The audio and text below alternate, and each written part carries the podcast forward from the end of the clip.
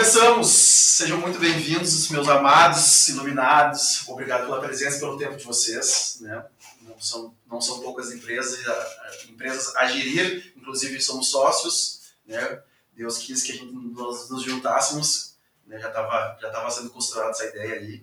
Mas um, uma honra receber vocês mesmos aqui. Eu estou muito feliz pela sociedade e também por essa oportunidade que a gente tem de poder ajudar alguém, dar uma dica e sendo tão próximos, né, porque vocês são bem mais novos, então fica mais fácil ainda pra galera ver que, meu, dá pra fazer. Só tem que sair do sofá, né? Tem que acordar e tem que ter vontade, força de vontade, né? E um dos principais exemplos que eu tenho, se meu, se tiver aqui de ônibus vai, se tiver aqui de BlaBlaCar vai, se tiver, nossa, a galera se vira. Então, meu, a palavra é de vocês. Eu tenho algumas perguntas aqui que eu vou, que eu vou, vou conduzindo, se elas não forem sendo respondidas naturalmente.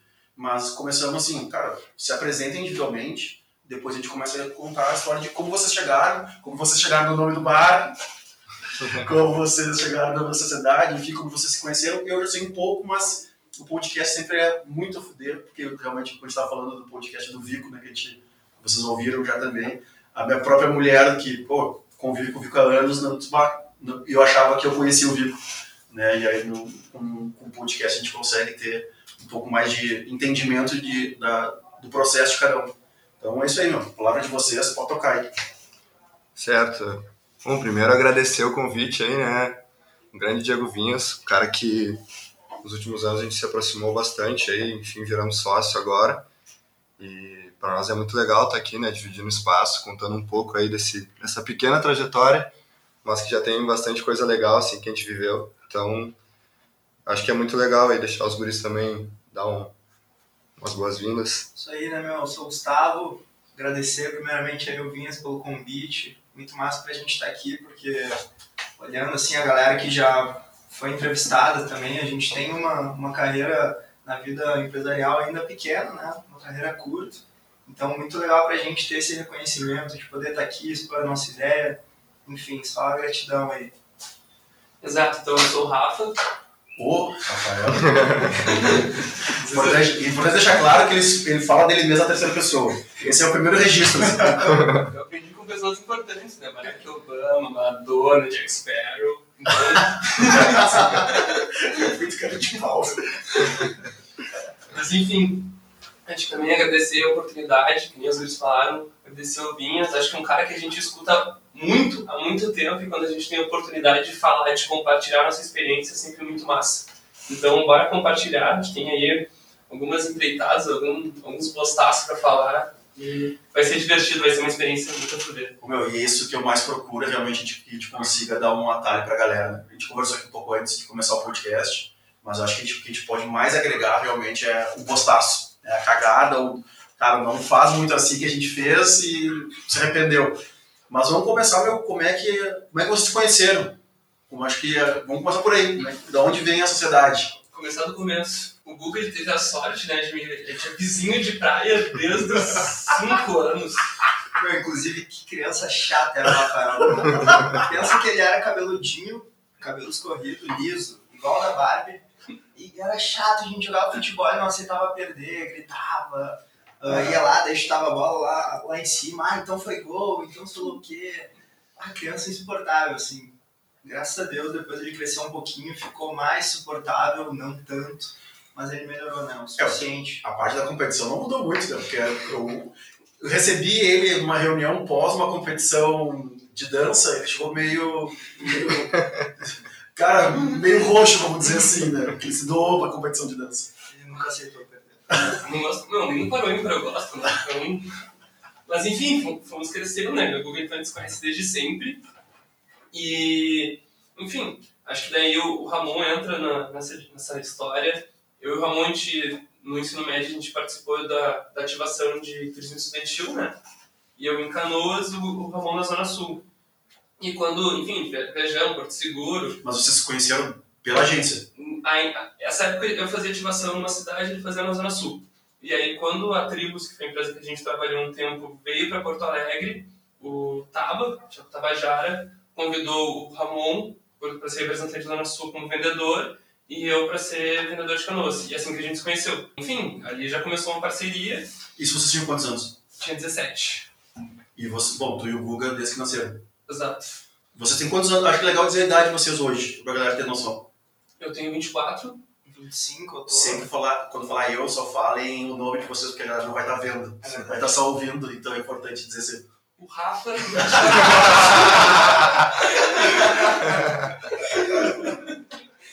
O Rafa tem 24, o Guga 25, o Ramon 24 também. Tem 24 também. Tá, não, tá, chutei quando eu falei é, 22, 23, não, já tão velho, 24, 25, já caralho, tô ficando velho aí, ó. Até pai, né, Guga? Até vamos chegando lá, né? Vai, né, meu? Ele tá quase pronto. É isso aí. Vamos chegar nessa história aí. Tá, meu, aí vocês conheceram, bom, se conheceram os dois uh, desde que nasceram, por causa da praia. Eu também tenho um grupo de amigos que é muito irado, os brothers, que é do lado de Imbé, acho que nós vamos chegar nesse momento aí também. Depois conheceu o, o Ramon, por causa, o Rafa conheceu o Rafa, conheceu o Ramon por causa do, do turismo. E aí, como é, que, como é que se deu essa aproximação, assim? E aí o que aconteceu? A empresa estava abrindo e, e trocou os vendedores e aí surgiu a oportunidade de botar mais uma pessoa para dentro. Eu falei pro, pro pessoal na época que eu tinha um amigo que queria entrar e assim entrou o Guga. E aí nós três viramos a, a venda da empresa e a gente começou a se dar super bem e ver que a gente conseguia funcionar trabalhando junto. Que um comprava a briga do outro, tinha que fazer reunião, um fazia, um se ajudava, assim, começou a surgir esse, esse sincronismo, né? essa colaboração, de- digamos assim. Na época até o Rafa falou que eu era primo dele, né?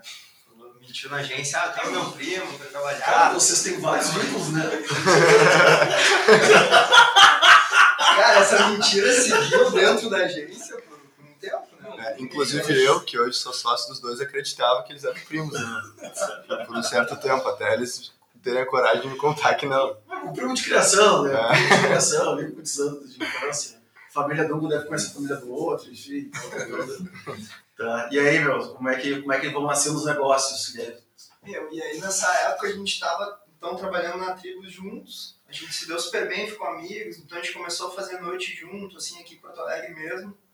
E aí quando foi chegando o verão, aquele ano, a gente tá em 2014, né? Isso eu tô em 2014. Foi chegando, daí a gente fez o nosso primeiro Porto Seguro juntos, né? Isso tudo como funcionário de uma agência de turismo. Isso. Exato. Com quantos anos vocês começaram a trabalhar? Acho que vamos, vamos voltar umas casinhas ainda, porque é legal de falar de empreendedorismo, mas é também legal é a vontade de cada um, né? A inquietude, né? Eu, eu, eu me determino como inquieto. Então, assim, a inquietude de vocês, por que que vocês foram trabalhar? Acho que vale esse, vale esse papo também. Cara, eu, Ramon, comecei a trabalhar, meu primeiro emprego foi na Tribus, mas eu sempre fui ligado à festa e à venda. Então, desde os 13 anos eu vendi ingresso para as produtoras que tinham festa menor, New Fever, Slim, entre outras produtoras que, que existiam. E depois virei o, o, contato, que é o que a empresa de turismo chama da, do colégio. Mas quando tu lá teus 13 anos, tu foi, tu foi atrás disso ou alguém te achou e te, cara, vem vender ingresso pra nós ou vem não sei o quê, como é que... É esse processo que, que eu, ainda tem gente, né, que de repente tá numa posição, ela tá quase inquieta, assim, mas ela tá num trabalho, ou ela tá em casa, ou ela é muito nova, ou de repente é um cara que eu, 40 anos, mas ele, meu, ele é funcionário. Daqui a pouco ele quer assim, meu, dá pra fazer, sabe? Mas como é que começa assim, meu? Por que, por que, que com 13 anos tu foi fazer... ah, Por que os outros não venderam? Todos os outros não foram vender ingresso e tu foi. É mais ou menos é, quando começa. Cara, eu acho que eu sempre fui muito ligado, assim, sempre me relacionei muito. Eu estudei em quatro colégios na Zona Sul também, então sempre troquei vários ciclos de amizade. E aí surgiu a oportunidade. O Testa, inclusive, o cara me chamou para vender ingressos e eu vi que, além do contato com a venda, eu conseguia botar outras pessoas para vender. Então eu comecei a ter mais gente Já empreendia vendendo. ingresso. E aí que chegou um nível até que, tipo, até tinham me convidado para participar e tal, da, da construção das festas da empresa. Isso eu tinha, sei lá, 14, 15 anos. Porque eu já estava conseguindo vender uma quantidade grande de ingressos que já não era o Ramon que vendia. Na verdade, eram os amigos que eu conhecia, que eu sabia que vendiam bem. E ia começando a botar para vender. Isso se espalhou para o turismo também. Então, ah, como esse meio ele andava muito junto, né, das festas e das viagens nessa época para as pessoas que estão no ensino médio e, e nessa fase da vida, acabou conhecendo o Taba também, virei contato do da Six, que era a antiga Six, e aí a, a troca era tipo assim, que acho que o Rafa e o Guga estão tão habituados com isso também, tu não paga a viagem, ou seja, tu tem a oportunidade de ir para Bariloche, Floripa, Porto Seguro, em cada ano tinha uma viagem específica, Ilha do Mel, e em troca tu tem que levar um número X de pessoas para comprarem o pacote. Uhum. Então, esse, esse era meio que o desafio, assim, tu tinha que virar a tua turma para eles pagarem e em, tro- em contrapartida tu ia junto com eles sem pagar nada. Tá. Então foi nesse meio que eu comecei. A galera vai ficar brava contigo agora. ah, então tu sempre foi de graça. As costas dos outros. Essa parte é difícil. Eu não podia contar isso também, daí tinha aquela. Perguntavam, tá, mas tu ganha alguma coisa? Não, era parceria e tal. A parceria, eles dão dão passagem, eu vou você. Tudo certo. E tu, Guga, como é que foi, mano? Como é que, qual é teu, teu primeiro trampo, assim, como é que tu ganhou teu primeiro dinheiro? Ô, Meu, eu, eu tinha, ah, desde muito novo, assim, vontade de, de querer trabalhar, sabe? Eu ficava imaginando assim, ah, não imagina eu chegar no, no início do mês, eu ter minha grana, poder comprar o que eu quiser e fazer o que eu quiser. E, e, e lá em casa sempre foi, a relação com a minha mãe sempre foi muito solta, assim, ela nunca me privou de nada, sempre foi super tranquilo. Mas também ela nunca teve muita grana, assim, então, tipo, ela não me deixava faltar nada, mas também não tinha luxos, assim, coisas tipo, ah, vou sair comprando roupas e etc. Então eu queria muito trabalhar para poder ter o meu dinheiro, assim, gerir essas coisas.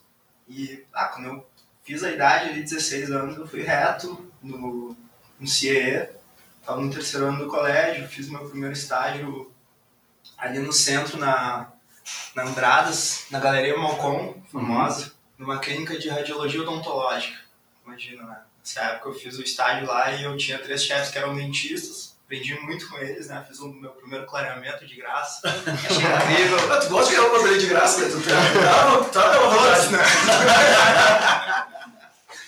e aí, cara, nessa época eu até achei, bah, que legal esse lance dos dentistas e tal, o consultório, essa vivência, bah, quero fazer odonto e tal, comecei a pesquisar os valores, dei uma brochada assim, Sim. e aí eu decidi pela administração, enfim. E aí segui fazendo estágio sempre, assim, eu saí da, da Redimagem, que era essa clínica, eu fui para a Defensoria Pública, ali do centro da 7 de setembro, trabalhei lá por um ano e pouco, depois fui para o INSS, e depois foi a época que me chamaram para tribos lá, que o Rafa me indicou. E aí, E aí, cheguei na então, em 2014, vai Rafa. Vamos ver o Rafael. A história do Rafael. Não, acho que é bem parecido com o Ramon, comecei vendendo ingresso super cedo. Acho que com 14 anos, aí eu já estava vendendo também. Com 15, eu era promotor da, da Matiz, Tá, claro. vendendo ingresso para o baile, pro baile da favorita. Com 15? Com 15. Meu irmão tinha 18, né? Eu comecei a usar a identidade dele. E aí eu. Ah, coisa boa. Os guri da, os, os guri da estão bem felizes agora. Agora eles estão tranquilos. Agora, Era uma sorrisão. agora, eles estão, agora eles estão bem contentes. Tu imagina que se o promoter tem 15, tu imagina o público que não vendia o ingresso. que tu sempre joga uns 3 anos pra baixo ainda do público do promoter, né, do, do formador de opinião. Mas beleza, Rafael, bora lá. Já estamos no caminho. É isso aí. Mas, e aí também, con- contato na, na Six, mas eu nunca. Só fazia isso, assim, não, não chegava a trabalhar. Mas na escola sempre fui envolvido com tudo que dava para organizar. Então, Grêmio Estudantil, Vocês foram do, do, do, do Grêmio Estudantil dos colégios de vocês? eu fiz parte, fiz parte da. A gincana do meu era muito forte. Eu não fui diretor do Grêmio Estudantil, mas eu ia nas reuniões. Fiz parte do Vida Urgente no colégio, Irado. fui diretor do núcleo do, do núcleo da, da escola ali, enfim. Então sempre, tudo que podia me envolver tá, no, no time de futebol estava sempre metido. E com 17 eu passei, não passei na URGS, né? Não passei por três pontos na URGS. E aí na época fiz um acordo com os meus pais que eles me pagariam a faculdade e eu começaria a trabalhar para me sustentar. Tá, E boa. aí, quando, no colégio mesmo, quando o Taba decidiu abrir a Tribos em novembro, no terceiro ano eu já tinha emprego certo para quando, enfim, pós-URGS já consegui começar a trabalhar. E desde lá nunca, nunca parei, assim. Desde que eu não passei no vestibular, eu não me lembro de nenhum momento que eu não tivesse ativo ou fazendo alguma coisa e, enfim. Vocês dois participaram de Grêmio Estudantil? vocês- Eu participei. Eu, eu estudei em Tiradentes, né? Colégio da Brigada, no ensino médio. Por que, que tu estudou lá? Cara, deixa eu te falar que foi assim. é, enfim, meu, meu pai, só, só na família de brigadiano, né? Meu pai, meu avô.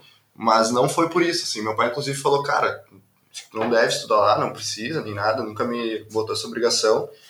Mas um grupo de amigos, de amigas, assim, que eu tinha, e, e, eh, fizeram a prova, minha prima, umas duas, três amigas que eu sempre andava também, e ninguém passou. Só eu passei. E aí? E aí eu, cara, passei e tal, fiquei sabendo que lá tinha um ensino muito bom, que eu conseguiria me alavancar ou, ou chegar mais próximo né, de, de entrar numa universidade federal. E aí foi por isso que eu resolvi fazer. E qual a tua experiência lá? O que tu, o que tu achou? Cara, pra mim foi uma, uma das viradas de chave da minha vida, assim, sinceramente. Que irado. Porque eu, eu sempre estudei, em, não em colégios, nos colégios mais caros da cidade, mas sempre estudei em colégio particular. Ah, então, eu acho que lá eu tive acesso a uma vivência muito diferente, assim, porque é um colégio público, né, Tiradentes. Ele tem um ensino super, super bom, assim, famoso por isso, mas principalmente a disciplina, assim, aos valores, né. A aprender, lá no primeiro ano tu limpa banheiro, tu limpa o colégio inteiro, tu tira a, a, a grama Cri-cri. do chão.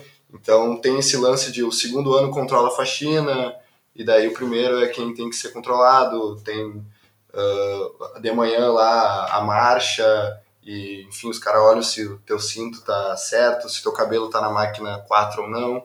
Então toda essa parte, assim, eu acho que foi muito importante para mim, assim, me ensinou bastante. Irado. Eu não, eu não participei de colégios militares, mas depois fiquei, acabei ficando 7, 8 anos lá no, no Exército. Eu também acho que é uma grande virada, até para o nosso mercado, depois a gente vai chegar nesse momento, né?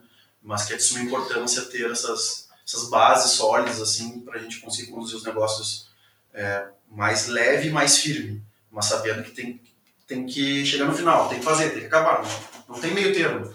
Tem que chegar, tem que ir. Mas vamos lá. Chegamos, acho que contando uma história um pouco de todo mundo. Ah, como é que vocês se juntam na, na tribos? É isso?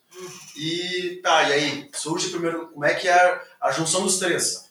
Né? Muita festa, viagens. É na viagem que surgiu o nome da, da- do Bar Espartano? Só pra eu entender aqui.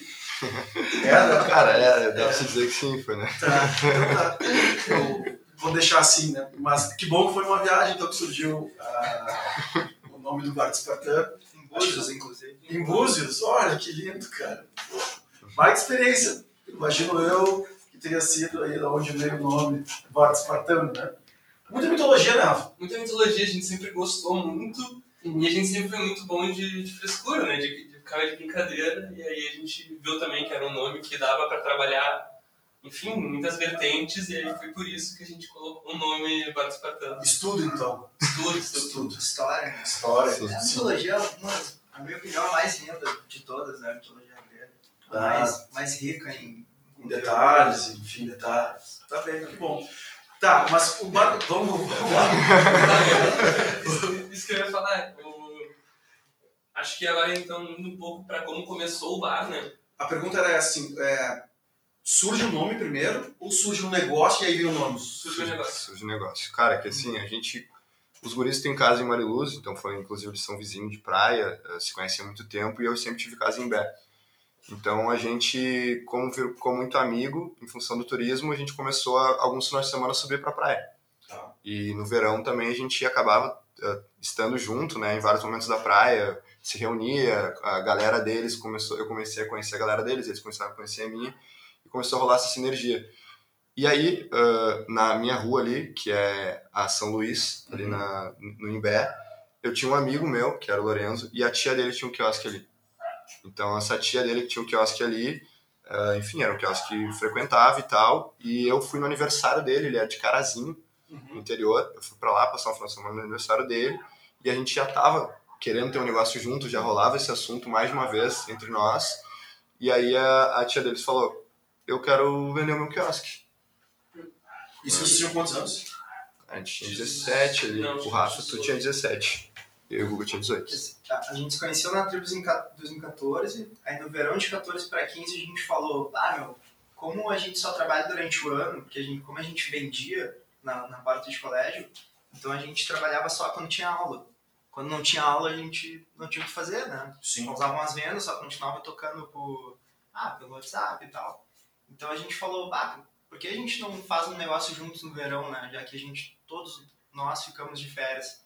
Então Na verdade, na verdade, vocês identificaram que vocês tinham uma grande demanda e a, a palavra que me veio agora é, é controle, mas não é a palavra certa, mas vocês tinham um público na mão e não tinha para onde levar. Tinha um canhão na mão e não sabia o que fazer. Não sabia, entre aspas, mas sabia que, cara, se a gente colocar um destino aqui, a gente vai conseguir fazer dinheiro. E aí daí que nasce, então, a- o intuito de, fazer de montar uma empresa. Mas, mas o empreendedorismo pra gente, pelo menos na minha concepção, ele surge super despretensioso, assim.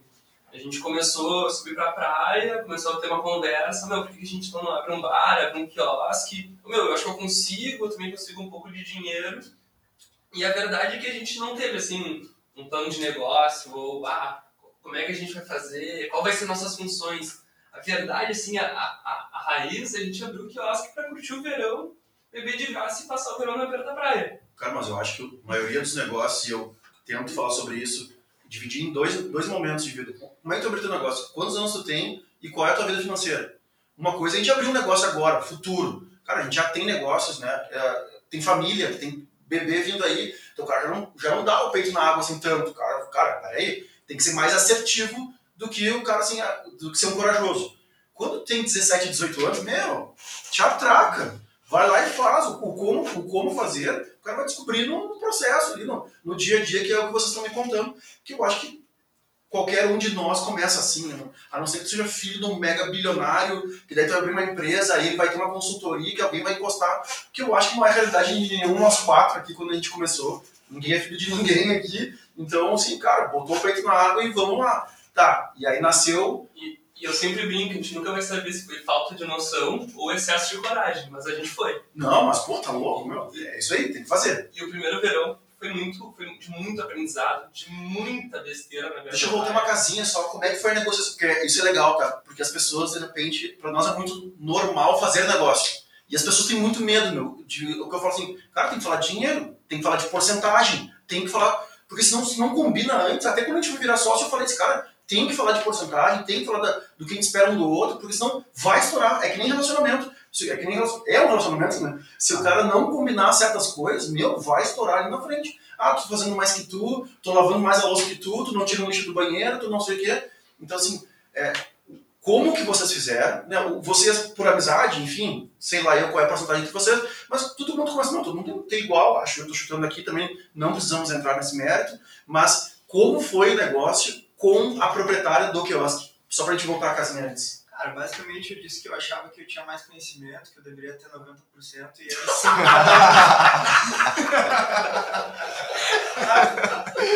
E eles Ah, concordaram e ficou 90, 5 5. Tá, tudo bem. Eu acho que o cara que tem mais paciência tem isso aí, cara. Tem que receber mais ou mais. É, mas eu acho que. É 33, 33, tá, pessoal? Mas isso, até o 3333, é um reflexo interessante, assim, do que a gente viu até agora. Porque até então, esse é um dos únicos. Esse é o único modelo que a gente até então atuou e que a gente, teoricamente, faz. Tudo que a gente tem de negócio, né, e daí pra frente, eu acho que depois a gente vai falar, a gente sempre dividiu, sabe? Uhum. Isso para nós, uh, para nós é muito bom, porque a gente se dá muito bem, então se, se essa forma parelha, a gente também consegue cobrar parelha assim do outro. Então, até no nosso formato ele dá certo assim, esse, esse triângulo. E eu acho que como começou o negócio, foi depois dessa oportunidade que a mãe do meu amigo, a tia do meu amigo tinha, foi a gente foi trocando uma ideia e tal, ela falou o valor, e a gente tipo, pô, a gente não teria grana para dar tudo. Aí o Rafa conseguiu uma parte da grana, o Guga outra. Eu me lembro até que os guris que foram que contribuíram mais com a grana nesse primeiro momento, o Rafa e o Guga. E eu dei uma parte menor do que eles e me comprometi a ir botando o resto pra gente se equiparar, né? E a gente pagou metade do negócio para fechar e a gente se comprometeu a pagar a outra metade no final do verão. Mas é, é tu que falava com ela? Eu que falava com ela. E quando tu chegou com essa notícia pros teus pais, porque eu, eu lembro como se fosse hoje, né? pros meus pais, porque eu, eu saí do quartel, e quando tu sai do quartel, uma conta oficial do exército, tu não precisa dizer nada pra ninguém. O que que fala? Eu sou oficial do exército. Não importa se tu ganha 5 reais ou 50 milhões de reais. As pessoas te respeitam pelo preconceito, né, que tu, tu é oficial, tu é um cara correto, entre aspas. Cara, quando eu falei pra minha família que eu ia trabalhar com noite, enfim, mas vocês ainda pegam quiosque, né? Vocês ainda não, não, não tinham entrado pra, Sim. pra noite. Mas e aí, depois eu quero ver de cada um assim, mãe, vou ter o quiosque. E aí? Cara, é, pai. assim, a minha mãe sempre foi uma, uma pessoa muito tranquila com relação às minhas vontades, então ela sempre falou, ah, faz o que tu é feliz. Já o meu pai ele é um, muito mais conservador. Então é tipo, faz o que tu é feliz, mas faz isso, vai por aqui, que tu vai ser feliz por aqui. Então, então sempre foi de- desse jeito, assim, sabe? E, e no começo ele, ele não curtiu a ideia. Meu pai não curtiu a ideia do quiosque, mas foi uma vontade que eu tinha. Ele queria que fizesse engenharia também e tal. E daí eu acabei mudando a engenharia para administração. Uh, mas a gente tocou ficha igual, assim. Ele não acreditou no, no começo. Uh, inclusive, o pai do Rafa foi um cara que acreditou muito, assim, no quiosque. Eu acho que ele foi um cara que nos deu muita segurança nesse aspecto, assim, porque ele nos ajudou a fazer as coisas acontecerem. Então, ele nos ajudava no que a gente não sabia, porque a gente era muito novo, né, cara? Então, tinha muitas coisas que, desse trâmite de, pô, envolvia dinheiro, envolvia uma negociação, né? Então, ter um adulto com a gente, e a gente pode dizer que nós não éramos adultos, né? Claro, claro. Então, ter um adulto com a gente nesse momento, eu me lembro de sentir muita segurança, assim. Foi, um, foi bom ter o, Rafa, o pai do Rafa nesse momento. E eu acho que é importante, né? Eu sigo vários mentores, né? E, inclusive, hoje os mentores são mais novos do que eu. Cara, e foda-se, os caras têm muito mais experiência do que eu em, em cada assunto. E eu fico meio que trocando de mentor, assim, de 20 em 20 dias eu consigo um outro cara, que eu vou, vou sugar aquele conhecimento dele que me interessa, depois eu vou embora. Mas a importância de sempre ter alguém, né? De conversar com alguém para trocar experiência. E, eu, e, o intuito, né, que eu também falei para você do podcast é esse, que se o cara não consegue conversar, não consegue de vagabundo, né, meu? Eu tenho certeza que nós quatro, que o cara nos chamar, nós vamos encontrar um horário para falar com alguém que está começando, para tentar ajudar e tal. Porque, meu, com a internet o cara vai se virar. Mas, não tendo, se a gente pudesse ter, ter um pai, ter, ter alguém perto, meu, a importância de realmente ter ah, não, peraí, isso, cara. Se alguém gritar mais alto que eu, se chegar um brigadiano aqui, pelo menos, pô, tem um. Não, peraí, fala contigo aqui, sabe? É mais ou menos por aí. Exato. Como é que nós estamos na parte da negociação do que mas, mas só para contemplar, o pai era advogado, né? E realmente era casca grossa, mas internamente dentro de casa, tipo assim, sempre apoiou, vamos fazer, vamos pra cima, mas dentro de casa era um sentimento de tipo, cara, como é que eu vou fazer esse guri não perder o dinheiro que eu tô emprestando pra ele? Ah, tá, rolou isso, rolou empréstimo familiar. Como é que. Não, totalmente discreto, até muita gente na beira da praia, tipo assim, tinha certeza que a gente não durava no verão. Tipo assim, os fornecedores não nos davam freezer, porque esses guris não vão durar, é, são aventureiro, e dentro de casa havia esse clima também, de, tipo, meu, tô te emprestando, mas e aí, o que tu vai fazer? E foi, e foi bem como eu falei, tipo, metade, muito, no, tipo assim, tipo, mal perguntou pra ela quanto que faturava, quanto que ia, a gente decidiu, a gente queria, pum, abriu um negócio. Business plan, aham. Ah, Cara, a minha, a minha família encarou como uma aventura, assim, completamente, né? Tipo, a minha mãe só, ah, vai lá, você tem 18 anos? Sim, faz o que tem que fazer. É, se tu, se tu vai conseguir, se tu não vai te endividar, não vai, enfim. Não vai comprometer a família e nem. E, cara, eu diria que até a gente abrir o bar da Orla, eles ainda encaravam, assim, como, ah, o Guga tá indo fazer caipirinha no verão pra, pra tomar trago.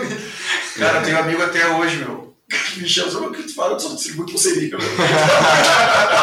O que tu vai dizer que tu trabalha? Eu só distribuo pulseirinha. E, e o pior, e, o- e o pior é que, na, a verdade, aquela arrancada ali do Natal até o dia 10 de janeiro do primeiro ano, eles estavam completamente certos.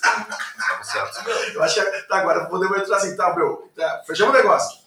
Era, eu só te per- eu te perguntei, não lembro da resposta. Era tu que negociava com a dona. Ou tu Isso. falava com o primo, com um amigo e ela falava. Cara, na verdade, eu, eu negociava direto com a dona e daí entrou, chegou num momento que é, a gente uniu isso, né?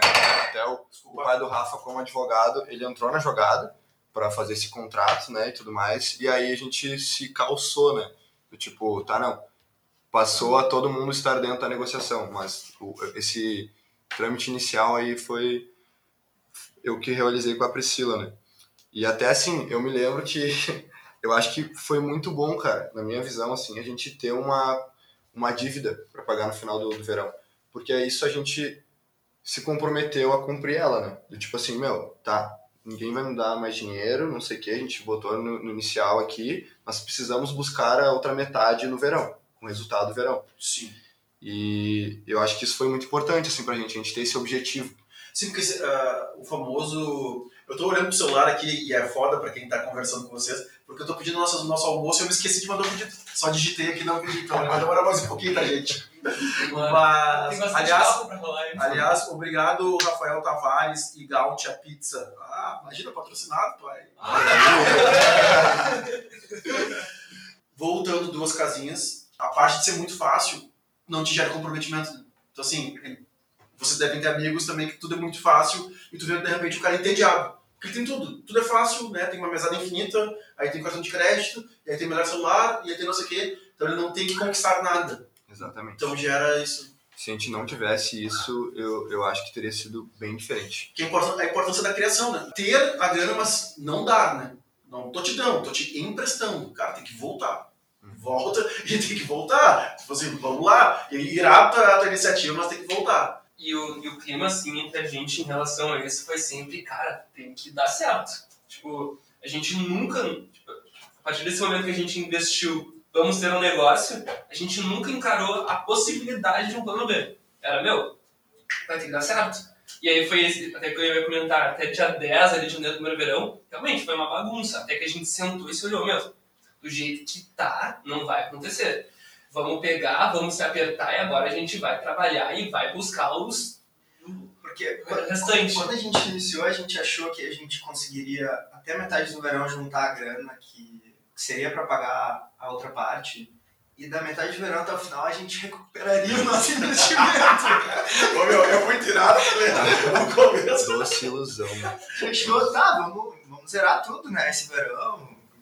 Enfim, vamos pagar, vamos recuperar o investimento. E, cara, chegou ali metade de janeiro, início de janeiro, a gente viu que não era bem assim. Que a água, a água realmente batendo na bunda. Ela tá, mas entrou, a gente faturou isso, mas daí as contas de fornecedor são praticamente do mesmo valor, então o que tá acontecendo? Tem alguma coisa errada? Mas tinha público.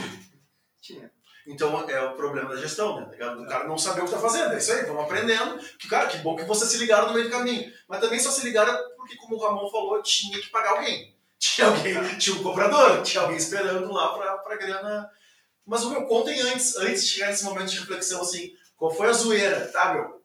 Pegamos o quiosque, botamos em Bé, a mesma coisa que Shangri-La, que tem que botar, tirar e botar o quiosque. Tem que. Tá, e aí, compramos o quiosque, o quiosque tava onde? Como é que ele foi pra beira da praia? Como é que. Eu tenho uma boa assim da, da entrada. Dia 12, on, eu, eu, minha faculdade foi a primeira a terminar, então concordei com os guris que eu era o primeiro a ir pra praia. O sócio operador, né, Rafael? E aí, Sempre. e aí a gente pegou e se acordou que eu ia pegar 500, acho que uns 500 reais, que ia ser o que eu ia gastar até dia 20 e poucos, que era o que a gente tinha que abrir, e aquele, aquela seria a grana que eu ia ter pra me manter e pagar algumas coisas que fossem aparecendo, né?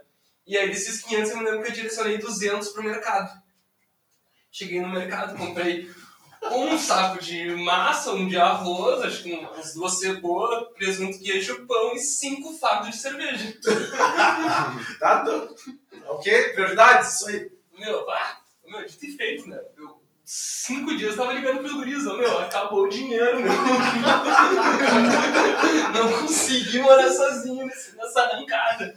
Vamos, vamos se reorganizar, vamos, alguém, me, alguém sobe, alguém me ajuda, porque acho que eu bebi meio que todo a grana desses 10 dias eu fiz festa. Tá, meu, Zé, acho que esse- é, é, é isso, exatamente isso que a gente tinha que contar, meu. Tá, ca- primeira cagada. Não peguei, bebi, bebi a parte de. Bebi, bebi a parte de investimento, tá? E aí? A primeira compra. Meu, e, e aí o deck, Cara, é, o, o quiosque, assim, né, ah, lá, em Bé, eles não ficam na beira da praia. Então, tu tem um período que tu pode colocar e outro tu, tu ganha multa ambiental, assim, pela FEPAM, se tu per- deixa o quiosque ali no período que ele não pode estar ali. Então, ele tem que ficar no estacionamento. Tá. Esse estacionamento era, ali é Albatroz, isso. ali é Albatroz, a região de Albatroz, onde, a gente deixava, onde elas deixavam o quiosque estacionado, a gente foi lá conhecer o pessoal e tal, e aí o cara tira o quiosque com um caminhão, um fretezinho assim, um caminhão pequeno, e ele bota o quiosque em cima do caminhão e entra areia dentro com um quiosque 4x4 no caminhão. Detalhe, o quiosque é maior que o caminhão. assim. É. Fica- O caminhão não tem porta, é bizarro, é a pior cena da vida. Não, cara, é uma, é uma casa grandona num caminhãozinho, assim, a casa é muito maior que o caminhão proporcionalmente, e o cara ali andando com a casa E vocês três estavam nesse percurso. É, e, e a gente, quando a gente entendeu isso, né, que, que o quiosque tinha que vir de algum lugar e ele vinha pela beira da, da praia com um caminhão, a gente começou, opa, tá, tá. Eu, eu- eu acho que o primeiro choque foi quando a gente chegou no terreno, que era o estacionamento de quiosques, e aí tu olha todos os quiosques que tu só vê na beira da praia, eles estão lá no terreno. Tu reconhece assim, né? Ah, aquele é o quiosque tal, aquele. Tu olha, caralho, meu, eles ficam aqui.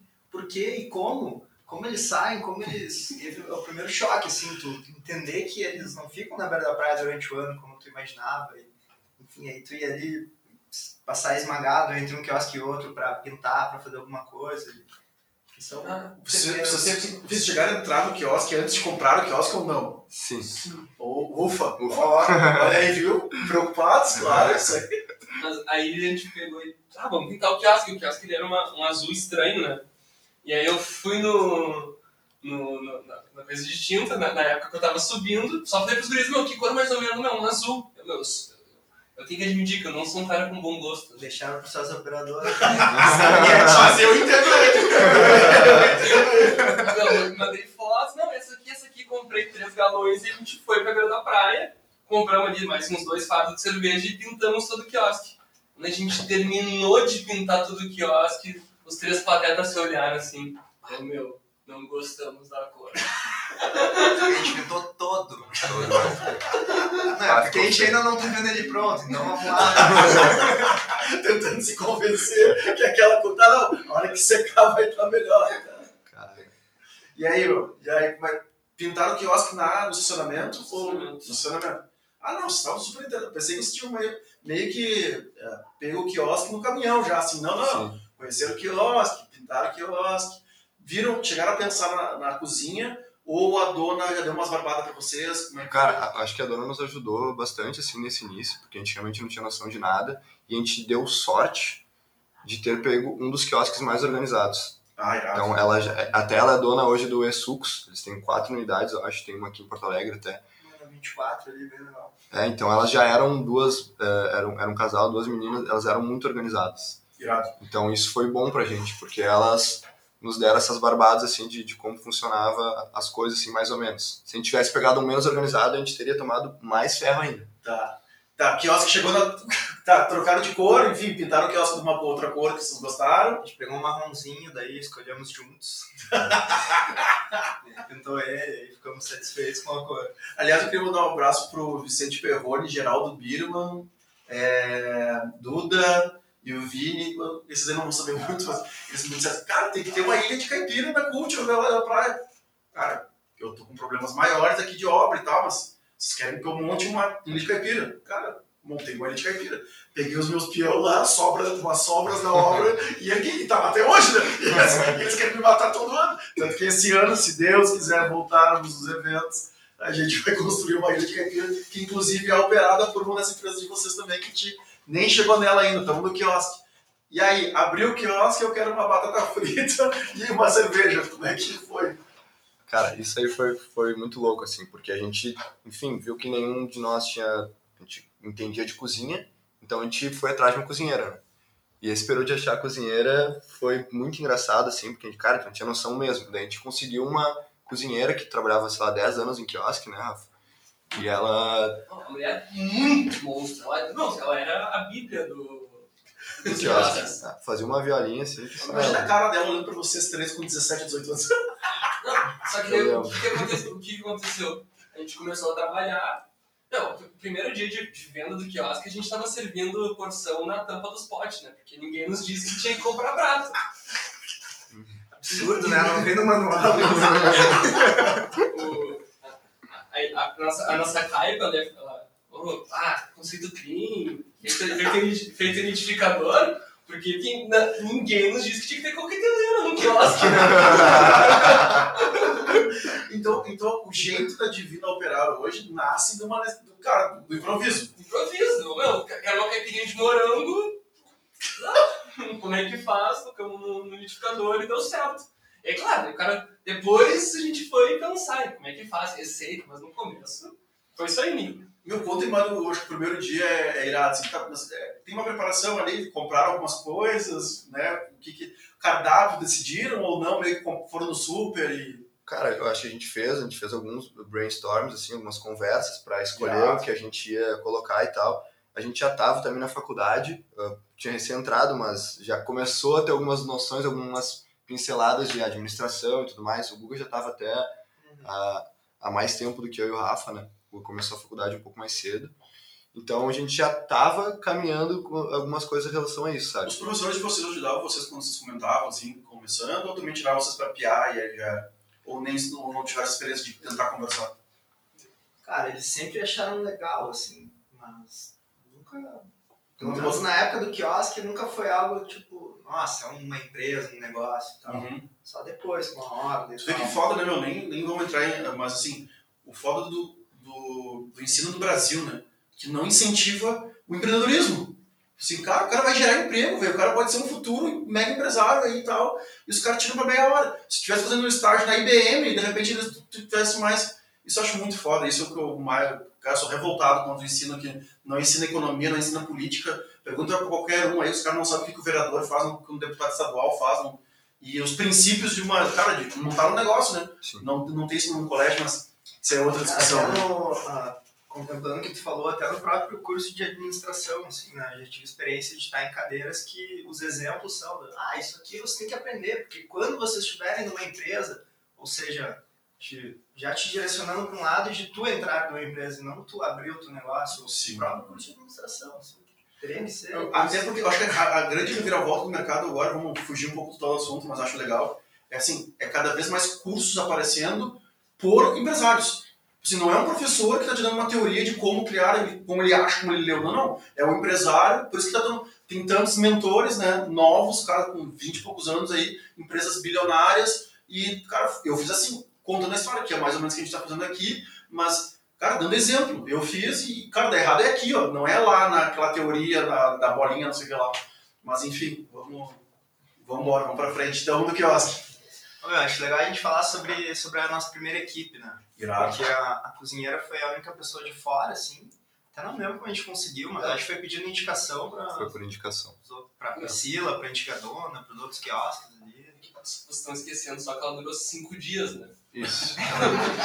Eu não sei como é que vocês estão de calendário, ela, ela ficou cinco dias conosco. Elas continuam na equipe. E a gente ia. Ah, e agora, né, meu? Como a gente tava naquele, muito naquele clima de, ah, vamos trabalhar na beira da praia, vamos estar curtindo também, música e tal, vamos- vai ser muito massa, a gente convidou amigos pra trabalhar. A banda, a banda nasce, da, a banda já, é, já existia ou ela veio depois? Ela nasce no segundo verão. Ah, tá. Então fechar, então. Então a gente fez essa equipe só com amigos e como e a gente entrou numa totalmente sem hierarquia, né? Totalmente horizontal a relação com eles, assim. Uhum. praticamente todo mundo junto, aprendendo, abrindo o quiosque junto. Eles abrindo com a gente, aprendendo com a gente. Então, o nosso principal erro no início, assim, foi que a gente não montou nenhuma escala de horários, nenhuma escala de... Ou seja, todos abriam o quiosque às 8, 9 da manhã e todos fechavam às 7, 8 horas. Na época ainda tinha horário de verão, né? parece que foi muito tempo. mas- então ia até umas 8 horas da noite e todos queriam fazer uma festa depois, né? Porque imagina, Claro, toda, toda a galera junta lá e, e em pé, bombando. e- E mas vocês, nesses primeiros dias, vocês chegaram a controlar o trago da galera, o consumo da própria galera do bar? Ou cada um ia meio comendo, tendo fome, ia comendo, ia bebendo? Ah, eu acho que assim, até me corrija se estiver errado, a gente foi amadurecendo com relação a isso. Eu sempre fui um pouco mais chato com isso, assim, mas ah, também participava e a gente be- acabava bebendo, assim, principalmente no final do expediente, e durante o expediente rolava o famoso chorinho, né? Que era quando rolava ali uma caipirinha, um drink, alguma coisa assim. Cara, tipo, os guris que trabalhavam com a gente também eram malandro e era o famoso bar, medida errada e não sei o que, e sobrava e. Sim, fazia sobrar. Exatamente. E se bebia. entregando os pedidos e o copo do chorinho aumentando. um pouquinho Sim. um. Essa parte do controle, cara, no final, no primeiro ano, assim, foi muito longe do que, Sim. do que a administração diz que é o certo, digamos. A gente tem, a gente tem até hoje, né? Exatamente. Cara, mas basicamente a gente bebeu boa parte dos dias de trabalho, assim, nesse primeiro ano. né? Eu acho, que- eu acho que é irado, meu, tem conto. Eu acho que parte. é, é ser verdadeiro, tá ligado? A ideia, a ideia do podcast é essa, mandar a real, você assim, meu, vai acontecer, vai- vai dar cagada, entendeu? E, e tá, meu, fizeram, curtiram, meu, pegaram mina, ah, fizeram festa, fizeram luau, acho que o luau nasce primeiro ano ou não? Nasce. Eu acho até que uma coisa que, da- daí, assim, um ponto que eu acho que foi super estratégico pro bar virar, foi esse fato da de- despretensão, ou da, da gente não estar, tipo assim, totalmente, bah, dinheiro, dinheiro, não bebe, não bebe, porque essa liberdade que a gente deu nos fazia ter um atendimento muito diferente na Beira da Praia. Então, quando um cliente ia lá e aconteceu alguma coisa errada, porque aconteceu várias no primeiro verão. Cara, a, a gente, a gente conseguiu olhar no olho dele e falar, cara, a gente é muito novo, a gente tá aprendendo o que tu quer. Não, Uhum. te dá uma fritas a mais, tu tem um pastel, porque a gente não tava ligando pro, sabe, o corte ou o custo, o gasto, a gente queria virar cliente. Uhum. Então, eu acho que isso foi, foi uma, uma baita virada de chave pra gente na beira da praia, porque a gente conquistou muito público nesse primeiro ano.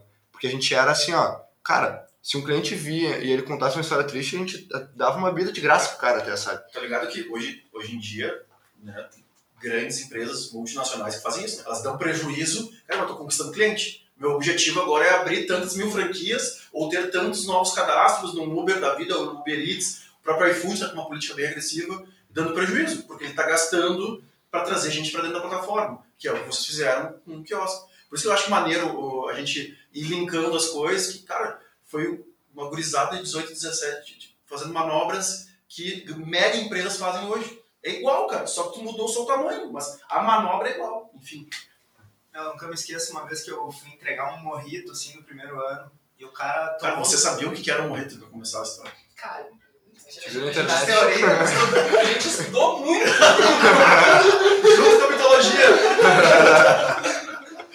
Cara, eu fui e entreguei o morrito pro, pro cara, assim, um cliente que já era daquele ponto ali da São Luís há, há- mais anos, né? Ah, tem, claro, tem toda essa estranheza também da galera chegar ali. Não tá mais a tia, tá Exato. mais piazada, som alto. Ah, Maluco nada. É por isso que eu falei que a gente tá com 46 minutos, só pra você ter noção. O gente nem saiu do primeiro dia do quiosque. Tem mais umas 5, 6 empresas eu vou falar. Eu meu, entreguei o morrito pro cara, ele tomou um gole, eu tava saindo, ele me chamou, ah, meu, esse morrito não gostou assim, né? E eu voltei pra ele, me ajoelhei assim, ele tava sentado, ajoelhei não, né? Me agachei e falei, tá, meu, ah, como eu faço? Falei pra ele assim. ele ficou me olhando assim, ele olhou pra trás e ele deu uma risadinha assim, ah, meu, como é que tu fez e tal? Eu disse, ah, botei duas de rum, tanto de hortelã e tal. Ele, tá, cara, quem sabe bota um- uma de água e tal, bota um pouquinho mais de, de limão. Daí eu, tá. Lá voltei, refiz, dei pra ele, e ele, pá, daquele dia assim ele passou a ser muito meu, meu parceiro, assim, do tipo, ah, meu, que legal, tu aprendeu, é isso aí, vamos pra Humil- cima, vocês estão abrindo um negócio Humildade, novo. não. Humildade, acho, acho irado. é, E também a gente entender que o cliente ele é uma pessoa, meu, assim como a gente, não é monstro muitas vezes, né? Ele é um, Uhum. cara, uma pessoa que vai te entender se tu for sincero, se tu for verdadeiro, se tu disser, cara, desculpa, eu errei, como é que a gente pode consertar, enfim. o cara, de novo, né? Humanizar, né? O que a gente vê as grandes empresas hoje em dia, cada uma tendo o seu avatar, né? Tipo a Magalu, tu hoje fala com a Lula. Cada empresa hoje em dia tem uma pessoa para tu é, humanizar essa relação. E é, de novo, né? o mesmo processo, cara. Tô aqui, sou um ser humano também. Tô errando, mas quando a gente é a gente tem muito, muito mais receio dos adultos, né? Então a gente não quer, não quer errar, tá tomando uma mijada, tá uma gritaria. Mas vocês devem ter algum perrenguezinho de som também, porque agora que eu me lembrei, o quiosque com banda piazada é óbvio que barulho, o, o som alto, enfim, os vizinhos na volta. E os, os outros quiosques também não reclamaram pra vocês? o quiosque do lado, a gente conseguiu ali na São Luís dividir bem, assim. Tinha da São Luís pra esquerda a nossa galera, e da São Luís pra direita a galera que não gostava da gente. Tá? Era bem democrático, assim, as coisas. e os vizinhos meus, e a galera, como é que. Cara, eu acho que o problema de vizinhança ele aconteceu muito quando a gente foi pro lado do Luau, né? Que até então, assim, durante o dia sempre foi tranquilo com relação a isso, mas quando a gente começou a fazer Luau, que daí também é um é algo que foi uma das viradas de chave do bar, foi o Luau, tanto é que é uma label que a gente carrega até hoje, né? O Luau, ele nasce por necessidade de caixa, ou vocês nem sabiam que o evento ele é o acelerador de capital? Ou, ou assim, não, cara, não vamos meter o voto, mas isso fazer nada primeiro, Sim. só. Cara, daí eu acho que os guris tiveram a mesma experiência que eu. Sempre teve um Luau muito famoso em Beck, era no Secret, Sim. que era um quiosque, inclusive, bem Não esqueça que eu sou de pé também. né? então, é, e, e é, pô, é um- é- ele realmente aconteceu por muito tempo, né? E era muito legal. E era muito legal. E a gente foi muitas vezes nesse luau quando a gente não tinha um quiosque ainda. E daí, um ano eles pararam de fazer. Uhum. Tava também, pô, tava dando várias brigas, começando, enfim, eles por alguns motivos pararam de fazer. E a gente viu uma, uma oportunidade. Pô, a gente é gurizada, a gente tem uma galera que tá aqui na praia, não sei o que, meu, vamos retomar o luau. E aí, quando isso aconteceu, foi muito louco também, né? Porque a gente lançou que ia retomar o luau, Não, aí antes da gente lançar, a gente pediu pro Lorenzo, que é o irmão do Ramon, pra ele ir. Foi ele mais alguém, não sei se era o Vicente. perguntar se ia ter. Foram lá no Secret, não dizendo que eram do Bar do Espartano, né? Uhum. Perguntando, vai aí, meu, não vai rolar Luau esse ano e Sim, tal. o Lourenço devia ter o quê? 14? É, sim. Vai te tu ver. O Lourenço tinha 14, o Vicente tinha o quê? É, 12. A gente vai comer. Ah, Vocês são muito bons. Foram lá, eram os nossos espiões. né? Não, O pessoal do seguinte é mandar um- oculto, Mas se meu pai ouvir, o Lourenço não bebia, tá? Não dava bebida pra ele. Foram lá e chegaram no ciclo, tipo, ah, e aí, meu, e o Luau e tal não vai ter esse ano. Daí falaram que responderam, cara, a gente não vai fazer, o pessoal traz cooler aí pra beira, não, é, não tá sendo legal, não tá vindo a galera mais que vinha antes e tal. E os guris voltaram, "Ah, meu, eles não vão fazer, e a gente tá. Então vocês não vão fazer. Vamos fazer a gente, né? Existe essa demanda na, na praia. A galera tá acostumada com o luau quinta-feira e tal, rolou por muitos anos. Vamos fazer, vai virar fácil, né? Essa foi a primeira ideia. A gente foi lá, lançou o evento. Facebook, na época, deixava tu botar muitos convidados, né? Então a gente arregaçou o Facebook. E aí deu, cara, uns dias depois o Secret foi lá e lançou o LOL. Né? Sim, deve ter visto de vocês, hein? A gente olhou, bah, a gente gelou, né? Bah, os caras que têm a tradição do LOL botaram lá o LOL contra, o que, que nós vamos fazer? Vamos cancelar, vamos falar com eles. Um momento a gente se olhou, "Ô, meu, quer saber? Vamos fazer o nosso LOL, meu. E é isso, vamos fazer a nossa galera, vamos chamar todo mundo agora, o dobro de gente, e vamos fazer. A gente foi lá, perguntou pros caras, a gente foi correto, eles disseram que não, agora voltaram atrás. Bom, vamos fazer o nosso. E aí É, chegou o grande e dia. eu me lembro, antes, quando a gente estava na beira da praia de abrir, uma conversa muito sincera nossa, com medo, sem expectativa que aconteceria ou não, e a gente, meu, se vier 5, 50, 500, 100 pessoas, meu, a nossa festa, a nossa vibração, o jeito que a gente vai atender, meu, vai ser o mesmo. Tá, peraí. Peraí. Fazer um link aqui. Se nós não tínhamos previsão de 5, 500, parece aquela propaganda. 300? 300 contra 300? Que? 600? Mil? Cara, então assim, como é que tava o estoque, meu sócio operador? Como é que tava a tua cerveja gelada para 5, 500 ou 5 mil? Muito bonito o papo, cara. Muito bonito o papo, senão vamos atender, tá vazio o estoque. Como é que se tinha essa preocupação agora, fora a zoação mesmo, mas chegou a ter essa preocupação ou não? Meu, Não. Não. A gente forrou, a gente. É que, mano, essa, essa divisão de o que cada um vai cuidar, isso, essa divisão de funções, ela aconteceu depois. Ela foi, tipo, praticamente no final do primeiro verão que a gente foi sentar, meu, tá, eu gostei mais disso, então vou passar a cuidar disso.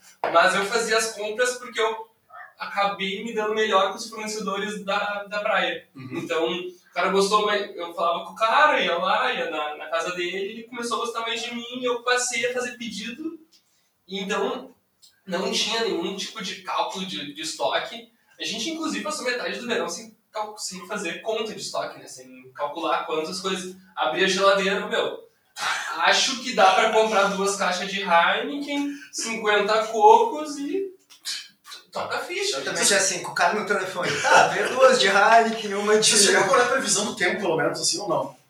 Previsão do tempo sim. A gente sem problema, né? Boa, boa. É, não, o cara, vai, o cara depois que vira empresário na Madonna Litoral, ele vira quase sócio do Indiguru pra saber isso. Mas aí tá, meu, e o UAU? Cara, eu, eu, eu- esse ponto que o Rafa falou é muito real. A gente ficou se preocupando, não se preocupando com o tamanho do público, mas eu me lembro que a gente foi assim, ó, foi um dos primeiros, meu, estratégia. E aí, tem um concorrente do lado que vai fazer um evento, vamos tentar, por mais que dê cinco pessoas, beleza, mas vamos tentar, né? Irado. E, e eu lembro que a gente comprou tocha, coco e a gente falou assim, ó, ô meu, Cenografia, olha aí. cenografia. E, e eu, eu lembro que a nossa estratégia foi assim, ó, meu, primeiro, todo, todo cliente aqui da beira da praia a gente vai conver- conversar, né, falar do luau, mas, cara, da onde o público vem pro luau? Vem da barra. Tá, localiza, loca- na localização da barra, qual é primeiro? O nosso ou o dele? O nosso quiosque é primeiro. Ô, meu, vamos fazer uma entrada muito bala que a pessoa nem vai ir até o dele. A pessoa já vai entrar aqui. Ah, na concorrência, claro. Então, a gente vê como a concorrência fez bem. fez bem. Senão não teria. Senão não teria... Porque daí a gente pensou em fazer um corredor, né, de tocha e de coco na entrada antes da galera chegar no Secret. Então a nossa teoria é tipo assim, ó, quem tá vindo despretensioso ou não conhece, não sei o quê, Luau, Luau, ouviu o murmúrio do Luau, ah, Duna, aqui é tudo Duna, é aqui, É, dobra direita é aqui. Então eu lembro que foi um negócio que a gente bolou a estratégia, parou e, e pensou. E foi, foi muito legal essa construção, assim, né? De parar e pensar, tá, meu, vamos montar aqui uma frente diferente, vamos pensar na cenografia, vamos fazer isso. E... Luz, holofote, né? foi tudo daí. É. E, cara, o primeiro LOL, eu me lembro, assim, que ele foi rolando, foi vindo uma galera, a gente, tipo, ah, e aí, como é que tá o outro? A gente mandava volta e meia alguém lá, o, o, irmão do Rafa ia lá, um dos meus irmãos ia lá. E aí teve algum momento que a gente tava dentro, né, do quiosque e começou a subir a demanda, subir a demanda. Então só vocês atendendo. Cara, era nós, tinha o Gigante, né, que até hoje, enfim, o irmãozão nosso trabalha com a gente, o Michael, que hoje não trabalha mais, e o João Pedro. Todos dentro do quiosque ou tinha um garçom correndo? Tinha, tinha gente fora, mas eu lembro nesse momento tava, nós três estávamos dentro. E aí a gente começou assim, começou um murmúrio, começou a vir fila, fila, e daí de repente assim, alguém de botar a cara para fora da janela. Oh, meu, virou? Tem uma galera aqui. tem uma galera aqui. E aí depois alguém foi lá e falou, meu, bah, nossa, tem meio mais gente que dos caras e tal. E aí a gente, pô, que irado conseguimos colocar uma galera aqui, sabe? E o som, e o som rolou, montaram um palco ou foi na areia, meio que. que, que botaram pra tocar? Quando, quando a gente tava construindo o deck, o, o, nosso empreiteiro, né, pegou e falou, meu... Empreiteiro, eu imagino o empreiteiro. eu tô vendo aqui o empreiteiro. Aqui, ó, vou te dar uma dica, que é no, tem muito Nordeste aqui, então tu pega, em vez de construir um deck quadrado, tu faz a frente e faz do lado contra o Nordeste um espaço maior. Uhum. A, a nosso empreiteiro aí criando o palco onde seria tá. a banda do, do LOL. Claro. A alegria dos vizinhos, inclusive. Nossa, é, essa daí chega. A gente foi de Leandro Mainero, né? É, muscular que nos acompanhou por muito tempo no quiosque. Foi, levou toda a estrutura de som. Então o nosso som também estava melhor do que o concorrente. Foram vários fatores, assim, a nossa galera chegou mais cedo, já ficou ali na beira. Então, cara, em algum momento a beira lotou muito, a dos caras não. E eu me lembro da cena de a gente estar tá ali atendendo e chegar um, um maluco assim gritando: oh, Meu, vocês derrubaram o Secret, meu. E, tipo, meu, a gente não quer derrubar ninguém, meu. A gente só queria fazer o nosso lado. Não, derrubaram, já era. E a gente tá, então. É isso. Sim, então foda-se. É, é, isso aí mesmo. É isso aí mesmo, nós somos caras e bora pra cima. E aí pegou preço, né? Toda quinta, todo domingo ah, quinta e domingo. Quinta e domingo. Ô, oh, querido. é a alegria da vizinhança, isso aí é muito irado. Não, e, e aí foi indo, e aí, aí no, no, quarto a gente se deu conta do, da, do tamanho de lixo, né? Porque a gente, a gente fazia logo quinta, segunda-feira a gente vai perder três horas na beira da praia limpando pituca lixo. Aí a gente começou a fazer promoção de e trocar. banheiro não?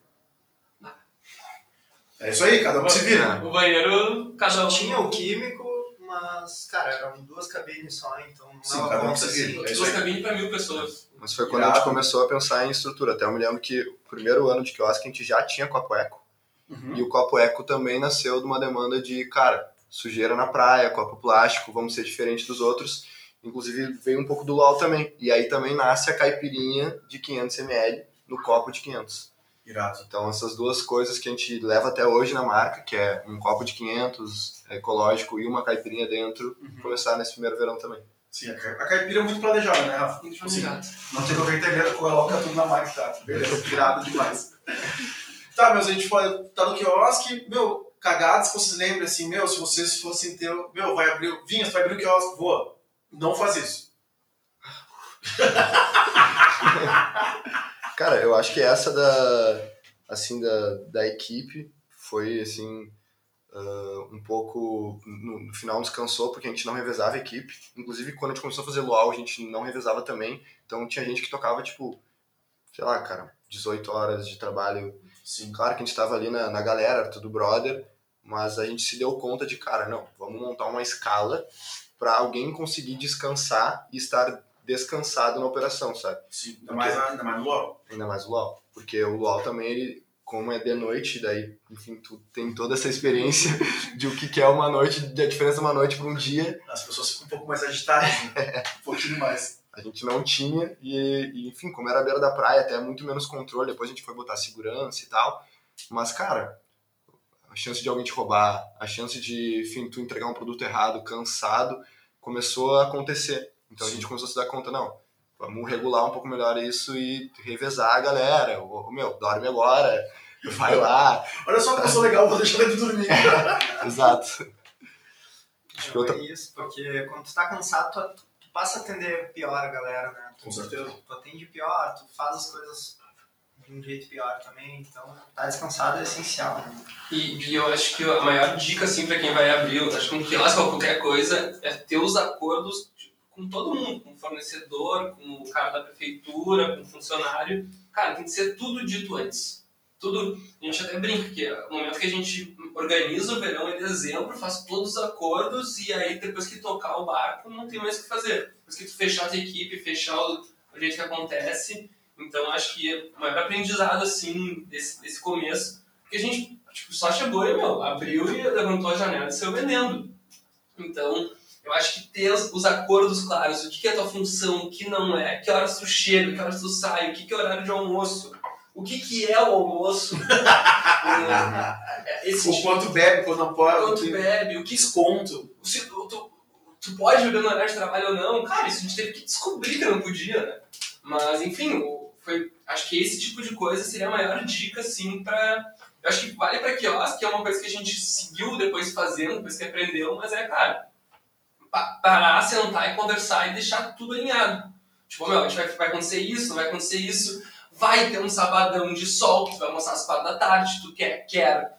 Vai ter um dia que, meu, no, no, no primeiro verão, um dia que a gente chegou, a vizinhança gostando da gente depois de uma quinta de LOL, pegou um balde cheio de cocô do pipi ecológico e tocou em todo o quiosque. Irado.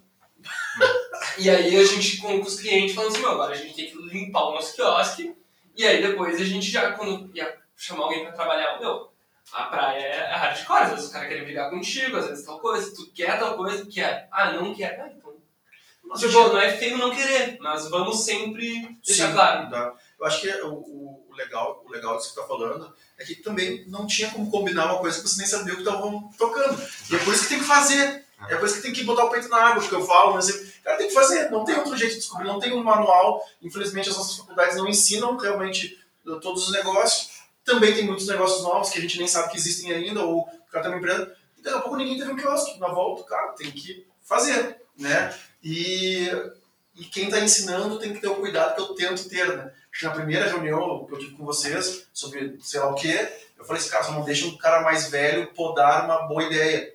Porque daqui a pouco eu já apanhei tanto, já tomei tanto processo, já não sei o quê, há tantos anos no mercado, que daqui a pouco o cara vai, pode, não, não faz assim, que isso aí não vai dar certo. Cara, essa pior frase pode existir. E aliás, sempre me motivou mais a fazer as coisas. Ah, tu acha? Ah, uma casa de sertanejo não vai dar certo Porto Alegre? Tá. Então deixa comigo então. Tu vai ver se não vai dar certo.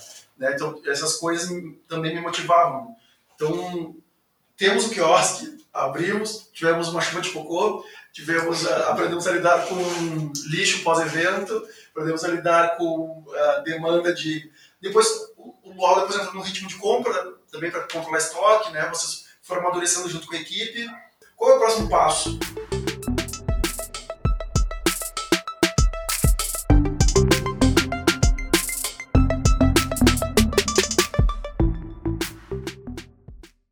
Qual é a próxima empresa, na verdade? Cara, eu acho que acaba esse verão a gente pagando o que a gente devia para ela, mas não recuperando nosso dinheiro.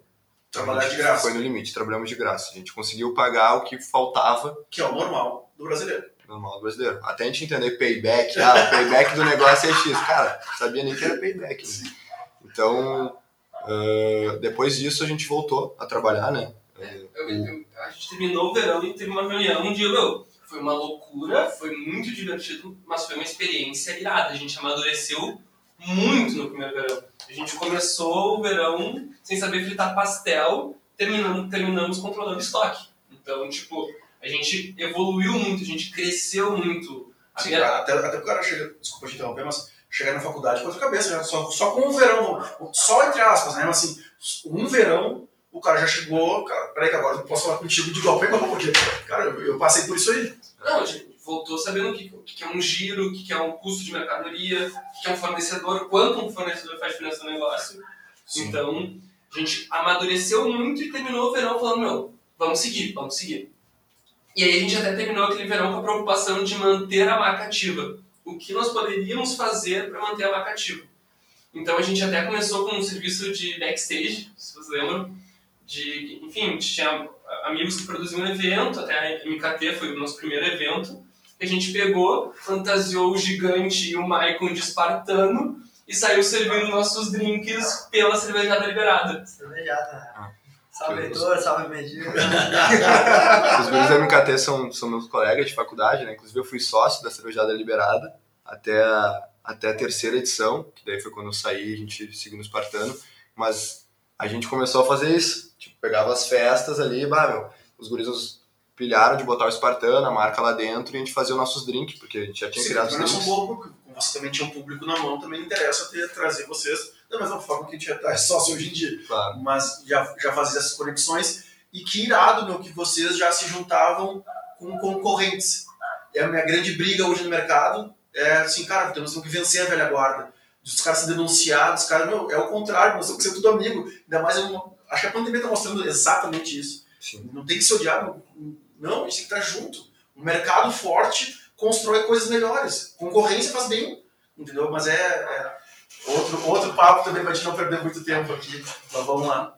E aí, então, nós encerramos o verão, começamos a fazer a primeira inserção em. É, mas, Eventos. mas esse, esse ano a gente, todo mundo voltou para trabalhar na Tribus, então a gente seguiu trabalhando e só mantendo o bar como uma ativação. Ah, vamos fazer tal coisa, conseguimos um evento, quero contratar o bar para fazer a caipa do meu aniversário, a gente ia lá e fazia. Então, esse primeiro ano foi todo assim, tipo... Não existia a Divina ainda. A, a Divina Não. Não, a Divina, ela, ela nasceu em 2018. Eu até saí da Tribus, né? Fui buscar outras experiências nesse ano, assim, estágio e tal, ah, dentro da, da área da administração. Então, acabei saindo da Tribus, os guris continuaram lá. E eu acho que foi nesse ano também que a gente fez uma mudança no branding, assim, da marca. Ou pensou no branding, que até Aham. então era, era muito pouco que a gente tinha pensado. Então, a gente fez uma... A gente mudou o logo. Então, a gente contratou um designer para fazer o logo. A gente pensou em cores. A gente foi para esse caminho que no primeiro ano estava muito... Sim, é que na verdade vai ficando pra... Enquanto não tem a estrutura pronta, cara, marca depois a gente vê, entendeu? Primeiro vamos botar o milho pra cozinhar, né? pra, Exatamente. pra depois a gente. Exatamente. Você, aliás, tinha panela pro milho ou nem tinha? tinha. Ah, foi a primeira compra, né? O padrão do meio. Quando a, quando a mulher se demitiu, eu fui um dos primeiros a ir pra cozinha. E eu tinha o prazer de ensinar todo mundo a fritar a polenta do mesmo jeito. Toca ela no, na fritadeira, quando ela começa a estourar que ela tá pronta. Então o cara quando tirava, tomava um polentaço.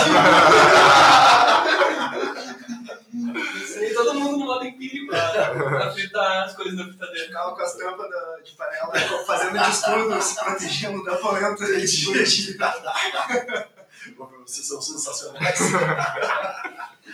tá, foi eu. E aí, enfim, Vai. seguimos o ano. ah, acho que, pô, pensando agora, a gente tinha um quiosque na Verdade Praia, a gente passou um ano inteiro fazendo reunião de alinhamento, de coisas que a gente queria mudar, de decoração, de o que, que poderia ter de diferente, o que, que tinha que mudar de equipe, como é que a gente ia contratar, enfim. A gente passou um ano inteiro planejando, e aí a gente foi pro segundo ano de quiosque, que na minha leitura hoje foi o melhor ano de todos, porque a gente foi o último ano que a gente trabalhou na operação, tipo, como linha de frente, e cuidando de tudo, e já com as preocupações que a gente tinha ah, tido durante o ano, já estava mais planejado, e seguiu. Então, até foi o ano que a gente mais faturou na beira da praia, foi o segundo verão.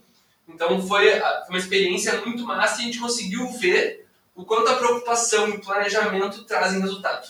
Planejamento e organização e execução. Isso aí. Exato, tipo, a gente conseguiu ver e isso dava diferença nos clientes, tipo, até a galera que, que, que a gente conquistou muita gente, mas a galera tava na da praia e tava pela bagunça. Quando a gente voltou no segundo verão, pô, um, um- a um uniforme mais bonito, cuidando, da, cuidando de higiene, com um prato pra servir as porções. Olha só, meu.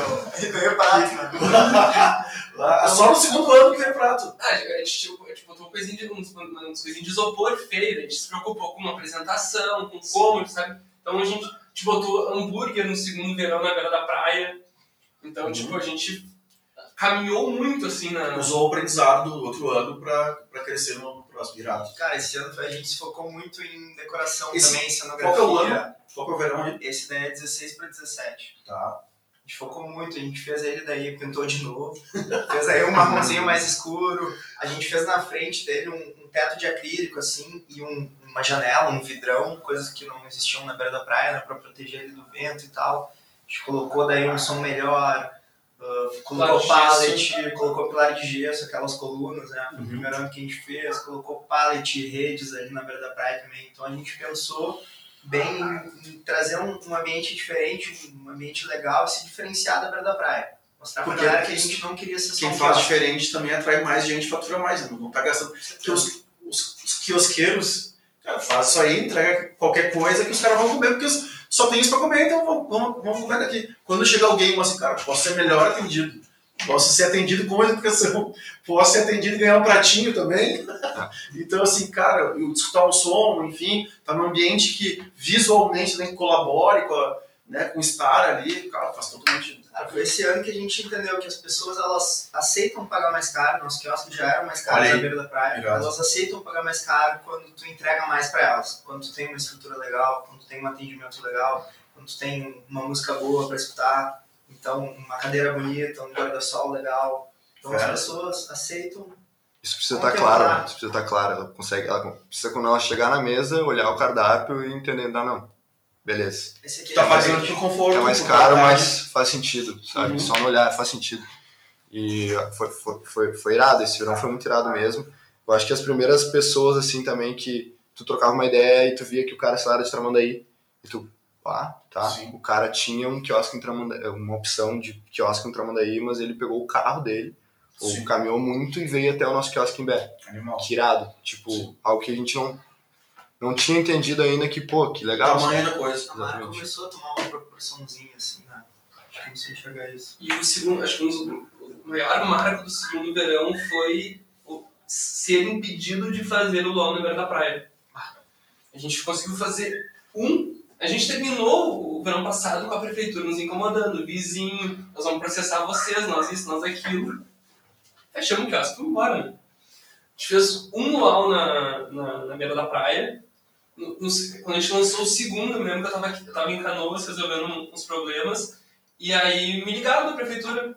Ah, Rafael aqui é da tributária. Eu fico imaginando A gente- a tua cara, Rafael. Não, aqui é da tributária, a gente queria marcar uma reunião contigo, era tipo terça. Eu falei, bah, olha só, não posso hoje. Vou botar quinta na beira da praia. Rafael, eu acho que é importante. Gostaria que você comparecesse à prefeitura de Imbé. Eu, tá, pode ser amanhã, eu consigo ir pra praia. Não, pode ser. Aí eu fui no quiosque antes, né? Falei com os guris, ó, meu, o cara da tributária tá me chamando lá.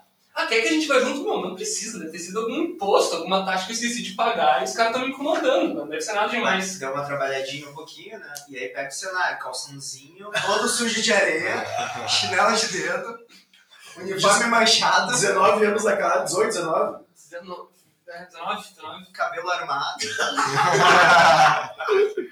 Fui pra, fui pra prefeitura. Meu, cheguei na prefeitura, tava o secretário municipal, Ah, diretor da, da, Fe- da FEPAM, da PATRAN, a, a Secretaria Ambiental de Imbé, a Secretaria Tributária e o Rafa. Cara, quando, quando eu entrei, eu já, já, já tipo, meu, tá, me fudi. Desculpa, desculpa o palavrão aí. Não, tem essa aqui. É... Entrei no, na, na sala, meu, os caras pronto, né? Pronto, tipo, meu, artigo tal, tu descumpriu tal coisa, tu, tu descumpriu aqui ambiental, tu tinha que ter feito tal coisa sonora, os vizinhos estão reclamando por causa disso. Então, assim, ó, uma reunião de uma meia hora que eu só escutei. Eu tentava, quando eu tentava, não, mas a gente se preocupa com isso. Não, eu vi que tu se preocupa, artigo tal, não sei o que, tá aqui a foto da tua preocupação. E eu, eu t- teimoso tentando, né? Aí o, até o secretário que me conhecia pegou, me puxou uma hora, tipo, de canto assim, meu, Vai leve. baixa a bola, porque os caras não estão brincando. Resumindo, saí da reunião como se a gente fizesse o LUAU no, no outro dia, né? A gente fizesse o LUAU, a gente tomava uma multa de 20 mil, tinha que tirar o quiosque da beira da praia em uma semana e perdia a concessão. Cara. E aí, esse foi com certeza um dos dias mais tristes assim da eu amava muito aquele na beira da praia, quando o Rafa Vocês já, notícias. vocês já tocavam? Sim, esse ano a gente começou a- com a banda porque o, o Bagé, o Caio, ah, que canta com, com a gente também, ele foi trabalhar com a gente esse verão. E tinha também o João Pedro, então era eu, Ramon, o, o Bagé. Vocês dois já tocavam desde sempre. Cara, junto a gente começou a tocar ah, nesse período. A gente já tocava, mas Isso, isso, mas Isso, já é. tocava antes. já tocava antes. Foi basicamente pra suprir uma. Uma necessidade. Exato. Ser mais barato. Vamos pagar galera o almoço, ali. vamos a gente tocar, vamos a gente tocar. né? É isso aí. Eu, eu e o gigante a gente adorava, né? A gente era em seis pessoas trabalhando. Ah, o Guga me olhava, Rafa, vamos ter que dar uma animada na galera. Saíram quatro pessoas na operação, ficava eu e o gigante. E o Guga me olhando, Rafa, posso fazer promoção? A galera tá pedindo. Dose dupla! E o, e o Rafa nunca de correr, né? Ele olhava dentro, pode vir, toda promoção, batia no peito, a gente ia com o microfone. Seguinte, galera, acabamos de anunciar a dose dupla de caipa, filão vindo, Rafa Sangueira. Mas é animal, é isso aí. Tem que ter quem segure o, o, o balanço depois. Não, então nasce a banda por. Uma, legal de novo vocês falarem, cara. Em vez de ter os outros, cara, foi eu, né? Pra que, que eu vou ter, vou ter esse gasto a mais né, no custo, né? Então vamos, vamos tocar nós. E também dar uma fugidinha do bar, né? Como é que tá ali o ambiente? Dá É meu, contato com o público é sempre muito importante. Porque é o público que vai dizer pra onde a gente vai. né? Então alguém tem que fazer isso. Alguém tem que fazer. E alguém tem que ficar no bar, né? É isso aí, cada um cada um com seu guarda-qual. Aí, tá, vocês, segundo ano muito irado, temos a perda do Luau. Perda do Luau. É, aí o que aconteceu? Rolou isso, meu, ah, foi um dia horrível. Quando eu cheguei pro estúdio, meu, pai, eu acho que eu tenho uma notícia ruim. E, meu, a gente ficou numa indecisão meu, o que, que a gente faz? Qual que é o próximo passo, né? Porque daí a gente derrubou o evento, a galera perguntando o que que houve, o que que houve, e a gente, tipo, meu, prefeitura barrou, prefeitura barrou. E aí a gente sempre, nem eu falei antes, a gente nunca vai saber se foi é, é, falta de noção ou excesso de coragem. Meu, começamos a procurar meu, o que, que a gente pode fazer pelo LOP. Tem uma galera nos procurando. Aí eu acho que o Guga conseguiu o contato do Vini, que era sócio do Baiaro no Scuba, e a gente pegou e ligou pro cara. Ah, oi, tudo bem? Aqui é do acho que foi o Guga que ligou. Aqui é do Bar Espartano, a gente queria marcar uma reunião contigo, queria se conhecer. E aí a gente. A gente marcou, a gente foi lá, bateu na porta, antes de um scuba, assim, eles chamaram a gente pra conversar antes de uma festa que ia ter. Chegou lá, o Vini nos recebeu na época muito bem. A gente entrou, tava um Baiar na mesa, foi o dia que a gente conheceu o mestre Baiar, né? Foi a primeira vez. Sentou ali, ah, então, daí eles, tá, vamos lá, fala aí. A gente, ah, então, a gente tem quiosque na beira da praia, a gente fazia o luau, a gente ia do bar espartano, e o cara, tá, meu, a gente já conhece vocês. Daí a gente já, opa, e aí? Ah, então, a prefeitura nos proibiu de fazer o, o luau na beira da praia, a gente pensou no scuba porque tem aqui a parte aberta, que tem, enfim, o- as plantas, todo, todo o clima mais parecido com o luau. A a gente tentava fazer uma edição aqui e tal. Eles, ah, deram ali alguns poréns, mas tá, vamos fazer. Peguem a, a próxima quinta-feira aí, vamos fazer e tal. E aí começou, né? Aí a gente se olhou, meu, agora a gente tem que comunicar isso de algum jeito, né? Falar pra galera que não vai mais ser na beira da praia, vai ser no scuba. Bom, vamos usar o fato de a prefeitura ter proibido o luau, que era algo que as pessoas amavam muito lá em Berna, Uhum. sempre foi. Então a gente fez um textão, jogou no Facebook, e cara, deu uma repercussão imensa e muito legal, assim, porque ficou todo mundo num clima de, ah, eles foram injustiçados. A prefeitura está nos tirando algo muito legal da praia, uma tradição de Imbé, que é o o entretenimento, o único entretenimento que tinha ainda aqui na beira. Então foi uma comoção muito grande, assim, eu me lembro que deu uns, sei lá, uns 400 compartilhamentos. Na época, pra gente, que tinha uma página de mil e poucas curtidas Sim, os- ah, sim, você tá na página do, do Bar Espartano. do bar. Então todo mundo compartilhou, assim, e aí no outro dia a gente lançou o evento da primeira quinta, que foi em janeiro 21, eu acho, alguma data assim. E, cara, foi surreal, assim, porque a gente chegou lá no Scuba ainda sem previsão de público, né? Uhum. Operacional, e aí? Marte, e aí, como é que tá a previsão? Cara, nem imagino. Ah, de 5 a 5 mil nós estamos aí. Eu pô, não vou pegar disso aí. Cara, foi muito surpreendente, assim, porque o, começou a olhar a fila ali às 11 horas, cara, começou a encher, encher ali, a- o Scuba ainda tinha a frente voltada pro, pro X ali da barra, né? Uhum. E, cara, a fila dava a volta até o Barão, que a parte de trás do Scuba, dava a volta, e a gente, meu Deus, já muito feliz, assim, a galera entrando. Eu lembro que deu ao total 1.400 pessoas, né? Que irado. na, na nossa primeira quinta, assim, foi o maior público do Scuba aquele ano. Então, numa quinta-feira, né, um dia de semana. Foi algo surreal pra gente. A gente tocou pela primeira vez num palco de festa, com muita gente olhando e, cara... Ensaiaram? Não. Sim, beleza. Então. Ah, por que que eu vou perguntar isso aí também? E, cara, eu acho que um- uma coisa que foi muito importante também foi que pela primeira vez a gente, sei lá, ganhou o dobro de dinheiro do que a gente ganhou no quiosque sem o Rafa, o Gugu e o Ramon estar batendo caipirinha atrás do quiosque. Tá. Isso também foi uma coisa que a gente olhou assim, bah, A marca, né? que massa. Tipo, a gente fez um evento, a gente se puxou para ele acontecer, pensou em cenografia, pensou em estrutura, mas a gente ganhou mais. E, cara, nós não estamos aqui 5, 6 da manhã juntando todas as bitucas da beira da praia e muito cansado porque a gente ficou batendo coqueteleira várias horas. Acho que isso também foi um marco pra gente do tipo, meu, legal, amanhã vamos para casa mais descansados do que a gente normalmente ia. Claro. Vamos abrir o quiosque e a gente conseguiu um resultado massa.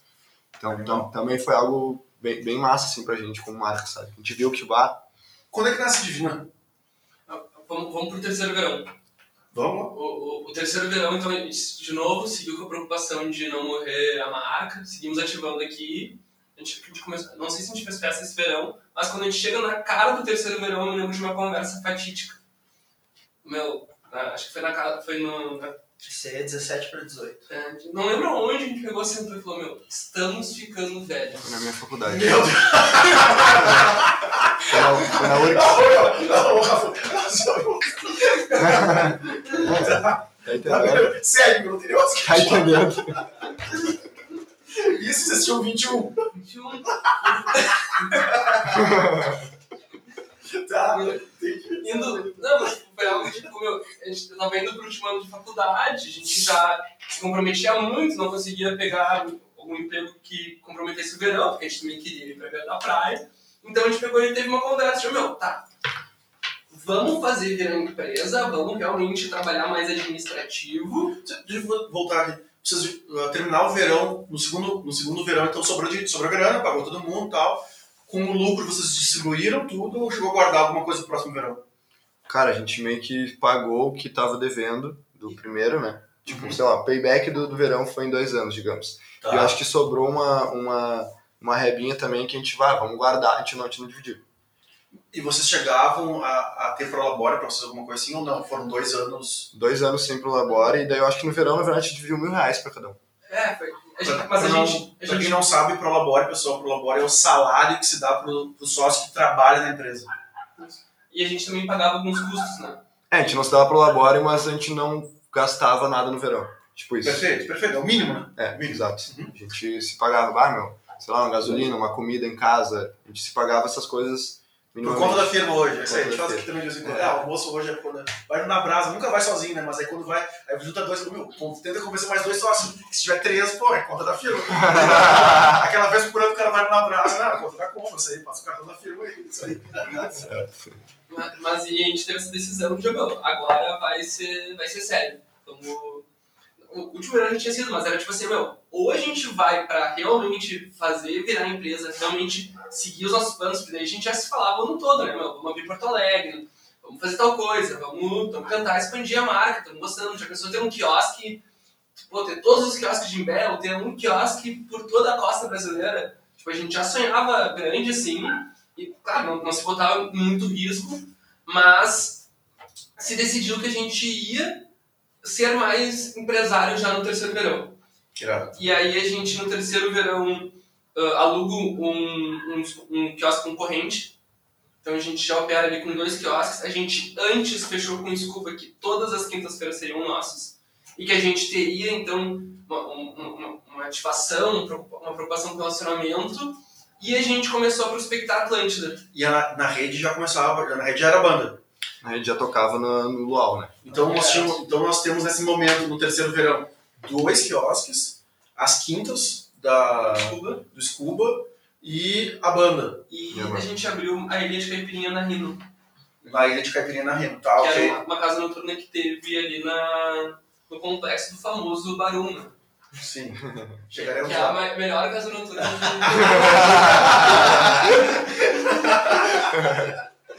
Tá, então nós tínhamos ah, a banda, eram seis, vamos ver. Dois quiosques, a noite do Scuba, ah, a banda, E, e aí. E e mais um ponto de ilha no, na ilha. E eu e o Guga, a gente, daí, acho que a gente já era gerente. Caralho, a escala de serviço tá bonita desse bagulho aí, né? E, e eu e o Guga, a gente era gerente. A gente, a gente era gerente na Tribus já, e aí a gente ainda fez festa pela, pela empresa de viagem.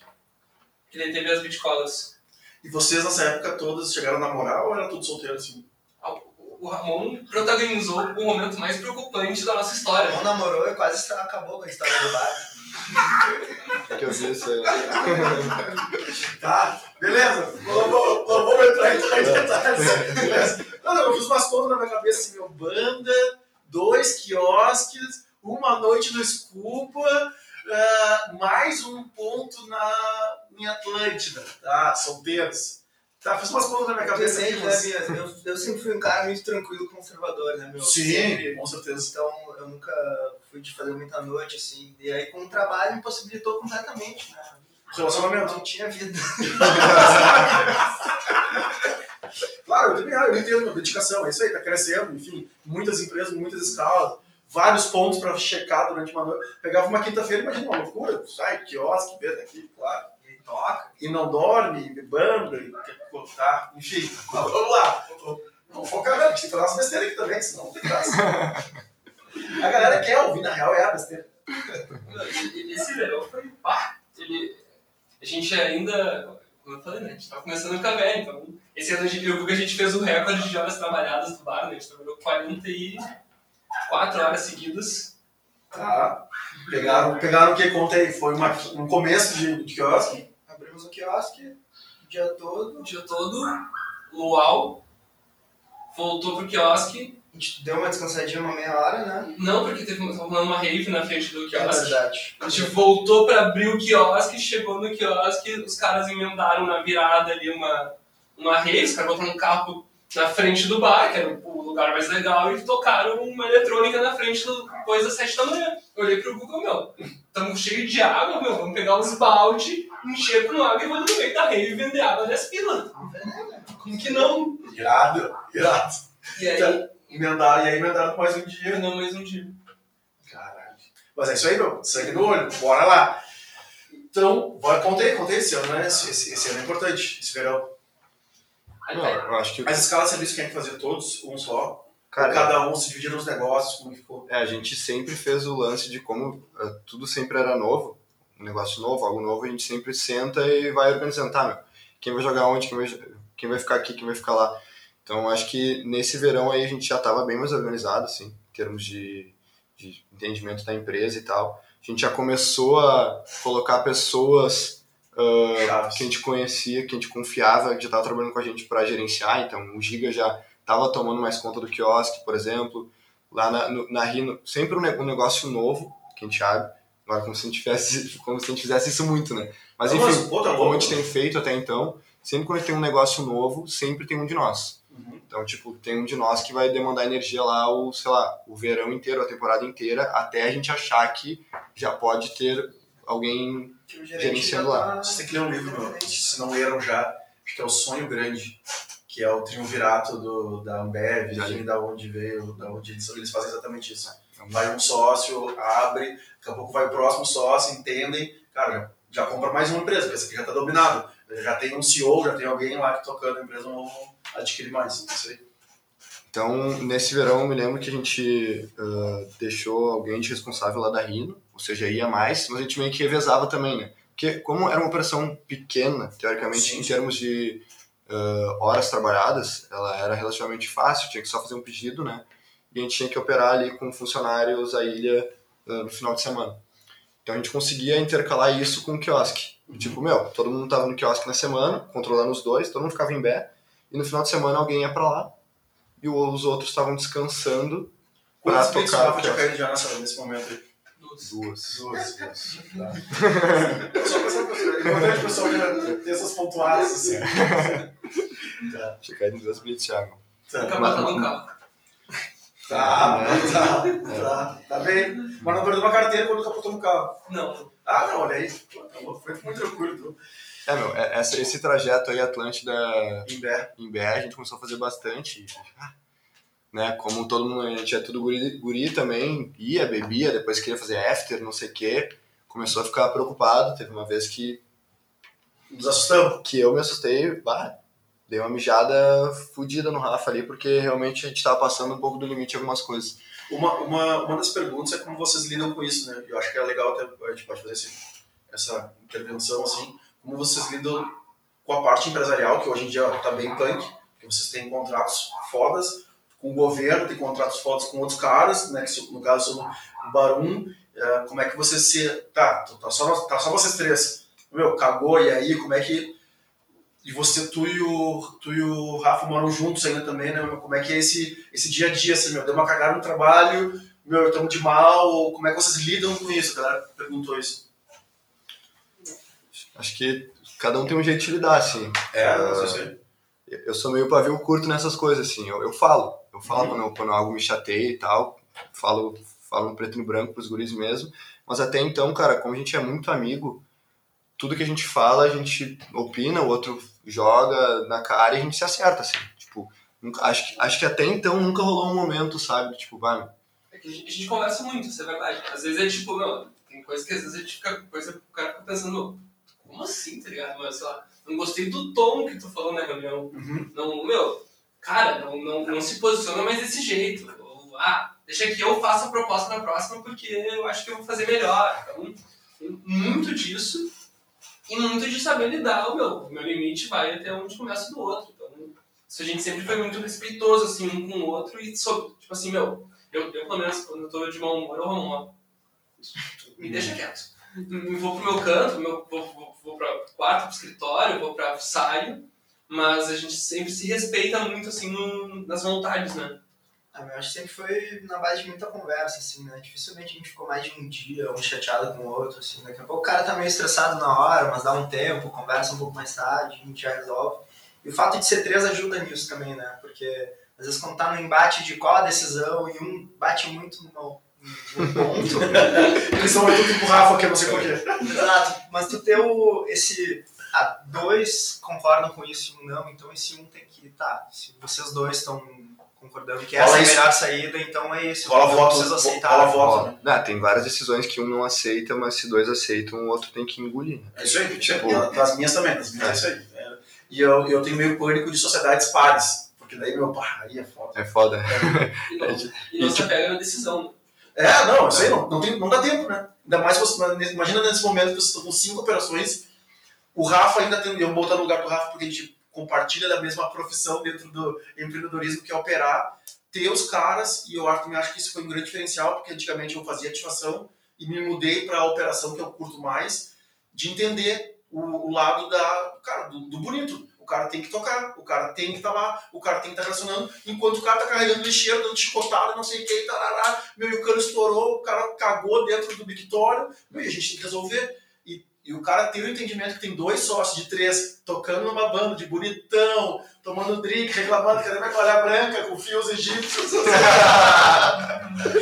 é, é foda, é foda da cabeça do cara também. O cara tem, é, tem que ter uma maturidade grande nesse momento aí, de ver, não, não, os caras somos nós. E é importante ter essa. Ter, essa, é, ter a banda, que irado que se tem a banda, e não pensar assim, ah, que merda, os já vão sair de novo pra tocar, vou ter que carregar as operações tudo de novo e tal. Eu acho que dá pra, dá pra falar sobre, um pouco sobre isso também. É, isso eu acho que tá, tá ficando cada vez mais claro, assim, pra, pra gente. Já foi mais difícil, eu acho, até. Mas hoje a gente entende bem o que tu falou, assim, de tipo, meu, é importante, é importante, tem que fazer, tem que fazer. Ah, a banda, eu acho que é um, é um fator que entra nesse meio e é um pouco diferente dos outros, né? Porque, pô, tem eu e o Guga como produtos, né? Uhum. Vamos pensar assim, dessa forma. E é dois, né? Tem que tirar dois da. Porque até então, se tira um da operação, tá, joga aqui, joga lá. Então, pô, às vezes tem, tem dias que a gente sabe que o Rafa Se fode. se fode. E Sim, porque tem dias que também é que nasceu por conveniência pra tocar no- nas coisas que são de vocês, que já eram de vocês, mas hoje em dia a banda já tem vida própria. E ela pode ter um show num sábado que tem cinco, seis operações. Exatamente. É o- Vocês chegam a bloquear alguma data quando sabe assim, ah, meu, sei lá, vou chutar aqui, tá? Réveillon. Cara, não vamos fazer show porque a gente vai ter 200 é, Ilha de Caipira nesse dia ou não sei o quê. Até a gente tenta sempre tocar essa ideia antes, né? E a gente olha e mapeia, meu, não tem como. Sim. Não dá pra tocar. E na banda vocês são donos ou os outros também são sócios? Cara, na banda todo mundo divide tudo. ah, inclusive o Rafa, ele não toca, mas ele é sócio da banda. Irado. Então ele divide. ah, Foi essa a estratégia pra eu nunca poder Cara, mas é, é verdade, é do caralho, porque se der certo, ele, independente de ser sócio ou não, né? Ele já ia tá- Abraçar. abraçar junto e, e Aliás, participar um desse vídeo maravilhoso do produtor Rafael no, num palco da Oktober. né? É incrível. É, Às vezes ele. Pô, imagina, né? Se dá certo e tem uma, um diazinho que ele tá livre, ele vai tomar um trago, né, Rafa? Só ele, né? Quase não gosto. Ele gosta um pouquinho de beber. Mas, mas isso é muito massa, né, meu? Porque a gente sabe que a gente tá no mesmo barco, assim, essas coisas. E eu acho que a gente super entende isso, assim, de todos os lados. Tipo, meu, ah, tem essa função, tá, mas. Ah, mas, ô, meu, a função da banda, tá, mas, ô, meu. A banda faz parte do jogo e se um dia a banda der certo, vai, vai ser bom pra todo mundo, assim como a Divina, assim como o Exato, assim como o Barum. assim, aí a banda ajuda a vender ingresso quando a gente precisa, então é o, é o giro. E, e às vezes é bem que o Ramon falou assim, meu, não, às vezes não dá tempo, tipo, meu, são, minha, minha conversa com o Ramon, às vezes a gente tá em sete conversas paralelas, Ô, meu, não interessa se ele lavou ou não a louça de manhã, tipo, meu, toca a ficha, meu, acontece isso, o, já, preciso que tu, meu, e responde num grupo lá com a equipe porque os caras estão, precisam de ti. Aí vai lá e responde, então, às vezes nem dá tempo. E, meu, essa compreensão de, meu, estamos juntos. O acordo lá quando a gente começou, meu, é 33% para cada, um terço da empresa, e, meu, todo mundo compra briga de todo mundo. Então, aconteceu tal coisa, meu, eu- o cara parte do pressuposto, tá, é o, é o Rafa. Não, não, logo em seguida, o Rafa, o Ramon e o Guga, sempre. Então já, a gente já entra sabendo que pode contar muito com os outros. E irado. nesses aí 5 para 6 anos, a gente já se provou muitas vezes que, meu, cara, é na ótima, na boa, na ruim, na péssima, na muito péssima, é quando tem que pegar um empréstimo, é quando toma prejuízo, é, é quando briga da, festa, quando termina um namoro, não, é sempre em qualquer situação, um pelo outro, e vai ter que ser. Mas eu não podemos deixar passar, inclusive, falar do Bar da Orla, que é- acho que é uma grande virada é, formal de vocês, né? Formal, de encarar um edital. As pessoas nem sabem o que é um edital. Meu Deus. O que, que é um edital? Né? Como é que chegou a isso? Como é que, como é que foi esse processo? Eu acho que seria importante dar esse, esse salto. É depois do terceiro verão ou tem mais um verão ainda? Isso. É, tipo assim, ó, terceiro verão a gente conseguiu sair com dinheiro. Tá. Não muito, né? sei lá, acho que era 30, 40 mil reais que a gente saiu do verão. E a gente, cara, vamos abrir um bar em Porto Alegre. Vamos, vi- vamos viver disso. Porque com 30 mil eu consigo abrir um bar. 40 mil eu já consegui abrir um bar. Claro, eu, faz todo sentido. Sei- Eu não sei quando eu não pensei em abrir bar. Não tem abrir um bar em Porto Alegre. Não tem como. Se souberem como, me conta. Mas, meu, eu diria que essa foi a, a virada de chave mais importante, assim, de a gente tá acabando o verão e botar na cabeça, meu, tá, agora a gente vai levar isso como o nosso negócio de fato. Vamos sair das empresas que a gente trabalha durante o ano e vamos se focar nisso, vamos mergulhar de cabeça e vamos fazer dar certo, meu. Não quero mais ter que viver de verão. Agora a gente precisa do ano todo. Irado, irado. Quando que a galera, os amigos de vocês, começam a, tipo, ô meu, peraí, os caras são empresários mesmo, assim, sabe? A família demora um pouco mais, eu acho, ainda, né? Porque na real né, demora pra sempre, na verdade. mas, dizem que tô dizendo isso por mim, mas é, quando é que assim, porra, meu, os caras são foda, sabe? Como é que, como é que gira isso? Cara, agora eu, eu, eu acho que foi um processo, assim. Alguns amigos que antes se- sempre acharam que era reganho, algumas pessoas vão, vão ao longo do tempo te, te, sabe, vendo o que tu está fazendo e. Ah, Aqueles que zoavam estão pedindo emprego. É, eu acho que isso demorou um pouco para acontecer, assim, na verdade. Eu diria que a partir do terceiro verão, acho que os dois primeiros anos de quiosque todo mundo achou, meu, os guri tão louco. Tipo, quiosque em Bé, ah, tão lá de, sabe?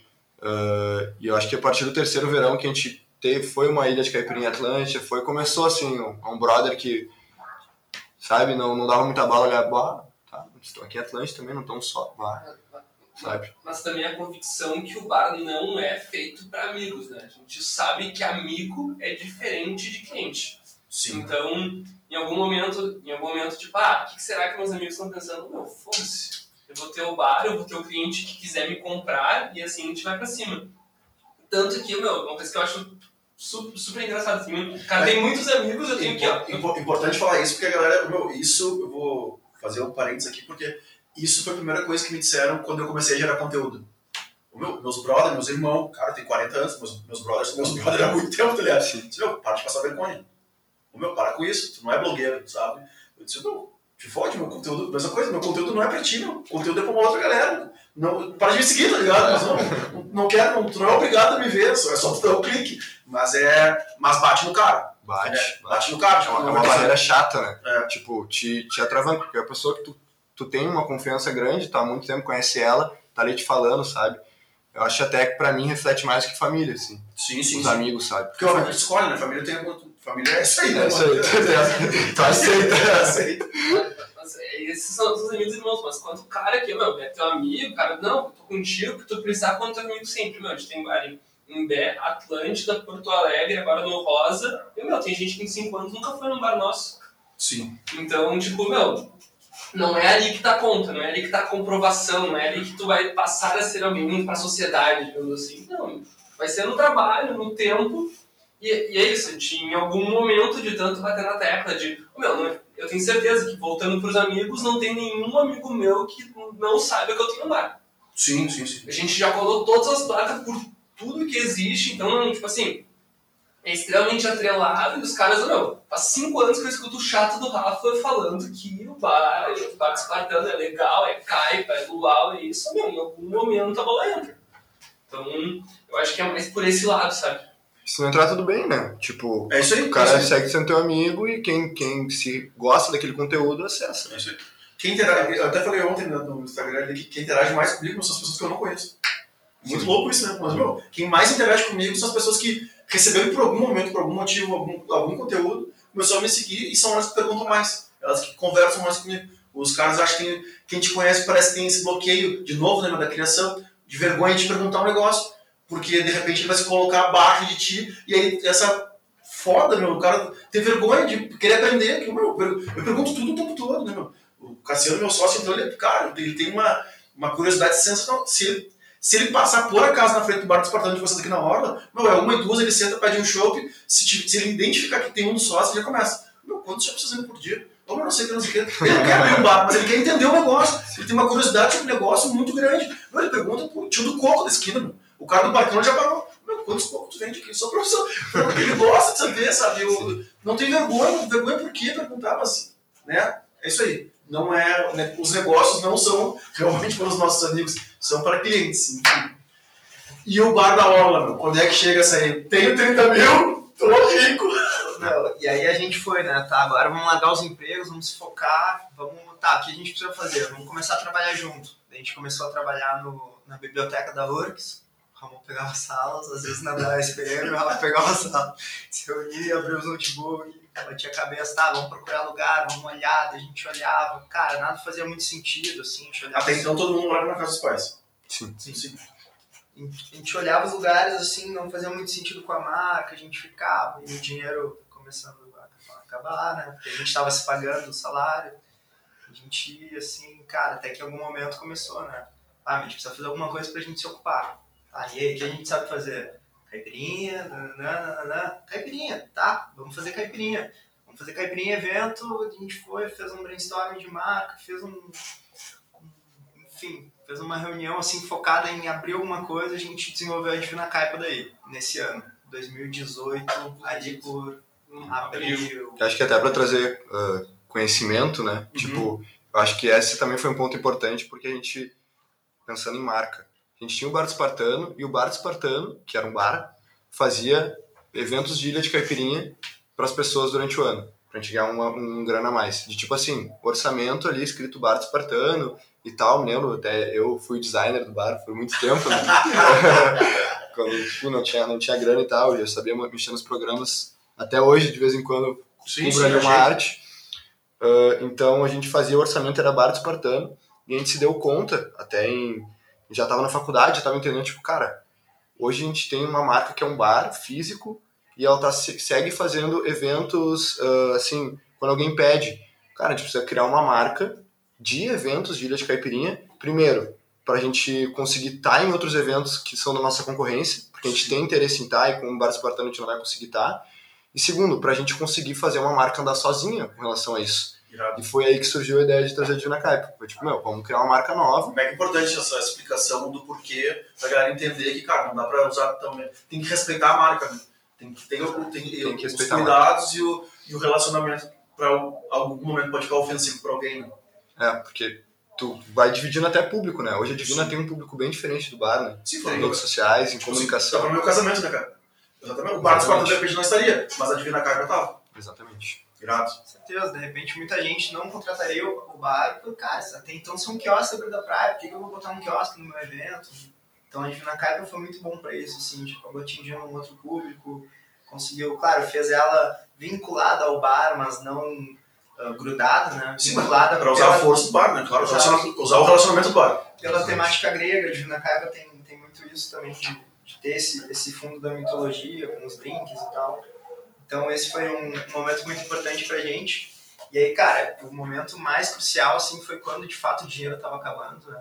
O dinheiro tava acabando, a gente, a precisa fazer Isso é, algo. meio, isso é meio. Depois do meio do. É, se ali, por, se ali por agosto, cara, agosto de 2018, a gente se olhar assim, meu, acabou aqueles 30 A mil, gente fez umas Acabou. festas, fez umas ilhas de carpa, não foi suficiente. a gente precisava se pagar também, né? Sim. Enfim, entre outros investimentos. E aí foi um momento que a gente tá, meu, estamos com a Divina Caipa, a marca tá na rua, ela ainda não gera a receita que a gente precisa, o que a gente vai fazer? E aí que a gente fez festa. Tá. que era uma maneira que a gente entendia que a gente tinha público de rápido conseguir algum valor, né? Ah, e com investimento baixo, Sim, teoricamente. sim, sim. Então a gente fez festa, conseguiu levantar um pouco e foi num período até que inclusive a gente tinha conversado com vocês Uhum. do Barum, com o interesse de, de fazer parte da Caipirinha. A gente tinha começado a fazer uns eventos da Combo, Sim. né, como Divina. E a gente tinha conversado também com o Scuba, também querendo Divina bo- botar, né, botar alguma ilha, alguma coisa no Scuba. É, o que aconteceu foi que a gente entrou na 051, na hamburgueria, como operação de leite caipa. E a gente conseguia, no giro da hamburgueria, vender caipa e ganhar um pouco de dinheiro. Ele falou, meu, pô, tem uma máquina. Sim. Vamos ligar pra todo mundo que a gente conhece e dizer que a gente quer virar de caipirinha dos caras. Não, mas, meu, isso é mega importante, meu. Tipo, meu, vai surgindo a necessidade, meu, se vira, meu, pega a agenda do celular, meu, na tua agenda do celular com certeza tem solução do teu problema. O problema é ter paciência de olhar ela de asa e o cara tem que olhar. Cara, acho que uma coisa legal de falar também é que quando a gente estava na biblioteca, a gente rendia um pouquinho. Porque dava ali as duas horas, a gente tinha que sair, liberar a sala. Quando a gente decidiu, tá, agora vamos de cabeça mesmo, vamos alugar, alugar um escritório, a gente pegou lá na incubadora da SPM, e aí, meu, de fato a gente ficava os três se olhando durante o dia todo no escritório. Cara, a gente decolou, né? ah, em relação à produtividade, assim, na hora, assim, a gente decolou muito. Passou a, a produzir, sei lá, três meses em um do que a gente estava fazendo antes. Essa foi muito importante. Meu, isso eu acho muito a fuder também, porque a gente tem uma característica na Combo também, que fazia evento para 300 pessoas, terminou, terminou não, mas o o pré-Covid fazendo evento para 7 mil, cara, a gente mudou de escritório, a gente reformou o escritório, e em nenhum momento se pensou em cada um ter uma sala. Nada. A gente senta na mesma mesa, senta todo mundo junto, um de cara pro outro, meu, e aí? Pô, meu, tem que sair, tu tá de frente, meu, e aí? Sabe, o que tu vai fazer? Vamos lá, meu, vamos embora, vamos embora, e acho que, acho que isso nasce, né, meu, faz, faz, faz nascer alguma coisa mais legal, né, faz, tá junto, né, meu, não adianta separar, não rola. E esse momento da incubadora foi pá, muito, muito. cara, A gente cresceu muito dentro, porque daí a gente já tinha alguns lugares que a gente gostou, o bar que a gente queria em Porto Alegre, a gente, pá, dá pra ser aqui. E eu me lembro que a gente decidiu que a gente ia precisar de um investidor. E aí a gente foi conversar com o nosso primeiro possível investidor, e, meu, a gente conseguiu falar uma hora e meia de merda. meu. A gente conseguiu, meu, o cara, tá, meu, mas o, o quanto você pretende faturar? Não sei. O quanto vocês. Qual é a margem do, do CMV que vocês estão projetando? Não sei. Mas a gente tem público, a gente consegue mexer a casa todos os dias. Eu te garanto que vai estar cheio. Não sabemos qual é o resultado disso, mas... Entre 5 e 500 a gente coloca. E o cara, não, eu acredito em vocês, mas. Porra, me grossar, né? Vamos, meu, quanto que eu vou investir? Quanto é que custa uma fritadeira? Quanto é que custa isso? Quanto é que. E aí a gente, meu, tá. O que a gente faz? Aí que a gente olhou pra dentro da incubadora, começou a buscar consultoria. Aí os professores nos, nos- nos ajudaram a montar um, o nosso primeiro BP, Irado. a gente parou para meu, tá, então existe esse plano de negócio. Claro que Tipo assim, se me, me disser, meu, é necessário para ter um negócio, ter um business plan? Não. Mas no momento que tu passa a ser uma empresa, que tu passa a ser certo, tu tem que ter noção dos números antes. Isso aí. Mas pro cara que quer empreender, meu, começa pequeno e, e, e vai. Depois que, tipo, pô, pega o quiosque, joga na areia, da, na areia, vê se é aquilo que tu quer, e aí depois tu vai transformando na tua vida, no que tu vai trabalhar. Tem um amigo meu que tem um ditado muito legal, né? O nosso DJ Leonardo Coruja, que é o. As melancias vão se ajeitando no caminhão ao longo da estrada. É isso aí. Então é isso, meu. É arrancar o caminhão que as coisas vão, vão se ajeitando aos poucos. E foi, foi nesse ano, né, que a gente parou e fez um business plan, quanto a gente- uma projeção de faturamento do negócio, mesmo, mesmo a Orla sendo, enfim, algo que a gente não, não fazia ideia de como ia ser, e começamos a, a, a trilhar esses passos. E Mas aí, como é que chegou o edital, meu? Como é que vocês conheceram o edital? cara, foi numa conversa de investidor. A gente estava conversando com duas meninas, e a menina falou, pá, vocês viram que tem um edital da Orla? A gente, sim, viu. Meu, que edital é esse? mano? Você sabia o que era edital? Não. Não. Não, isso é, é, é, é o que eu, é o que eu quero, assim, cara, a gente não sabe as coisas. E não é feio não saber. Sim. Meu, ouviu a palavra, isso, o Google hoje, o cara resolve tudo em três segundos. Que a princípio, Cara. ah não, lá é licitação, lá é licitação, então deve ser difícil, deve ter, ter que ter algum contato, eu não vou Não, na, Não, pregão eletrônico. É eletrônico. pior que licitação. E, e, cara, é, às vezes é difícil de encontrar essa informação, assim, sinceramente. Eu, eu- eu lembro que a gente achou difícil de encontrar. Mas é um processo que existe, o pregão eletrônico, tu entra lá, tem um portal de compra, compras públicas, daí tu tem que fazer um cadastro, aí tu vai lá, faz o cadastro, vê a tua documentação, e tu baixa o arquivo do edital e começa a entender o que, que tem que ter, o que que não tem que ter para participar, sabe? Basicamente isso, né? Um livro de regras. Ó, se tu te cumprir tudo isso aqui, tu tá apto a participar. Então a gente foi para cima disso, leu esse livro de regras, tentou entender como é que funcionava e tirou as negativas, as coisas, participou do processo e não passou, porque a gente não tinha uma das características que era ter o CNPJ por mais de um ano. É que o, não, o que acontecia? O quiosque tava no meu nome, pessoa física, e o nosso NPJ no nome do Ramon. Uhum. E tinha que vincular um ano de operação do CNPJ com o bar. E aí a gente não conseguia comprovar que o, o, o quiosque era o CNPJ do, do Ramon. Perfeito. Então foi essa a nossa grande briga.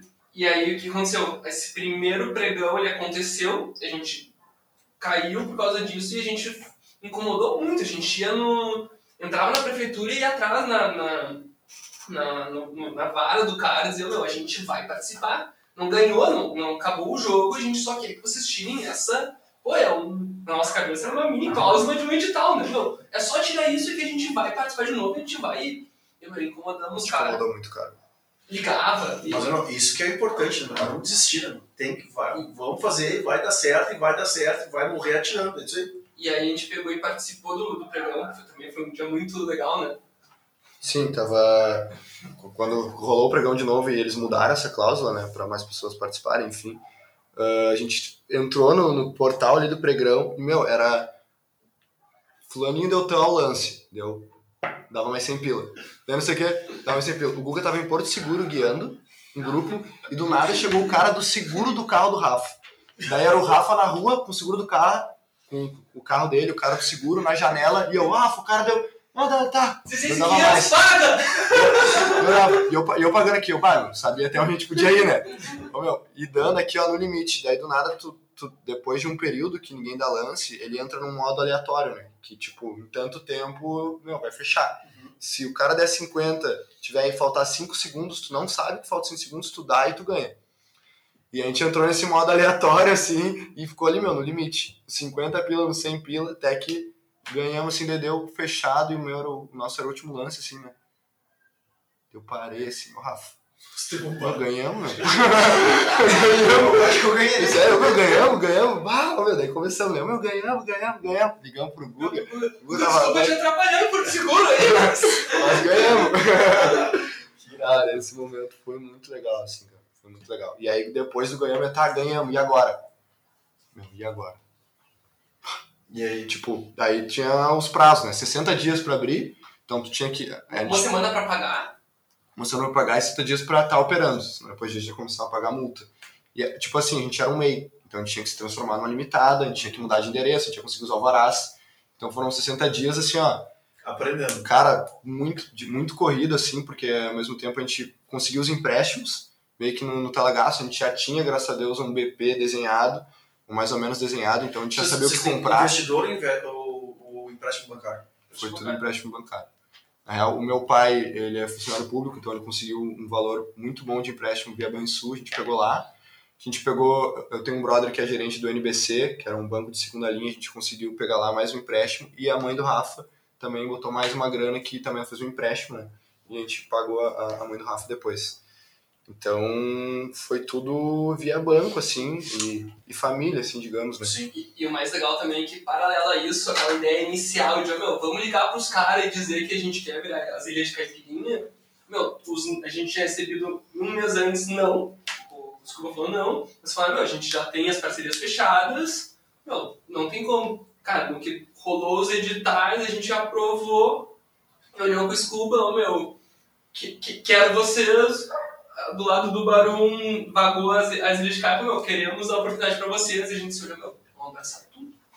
É isso aí, irado. E o Scuba a gente tinha oferecido pra ser a ilha de Caipa. E o Baiar chegou pra gente, meu, meu sócio saiu, vendeu a parte dele, eu tô procurando um novo sócio, pensei em vocês, vocês querem ser meus sócios no Scuba.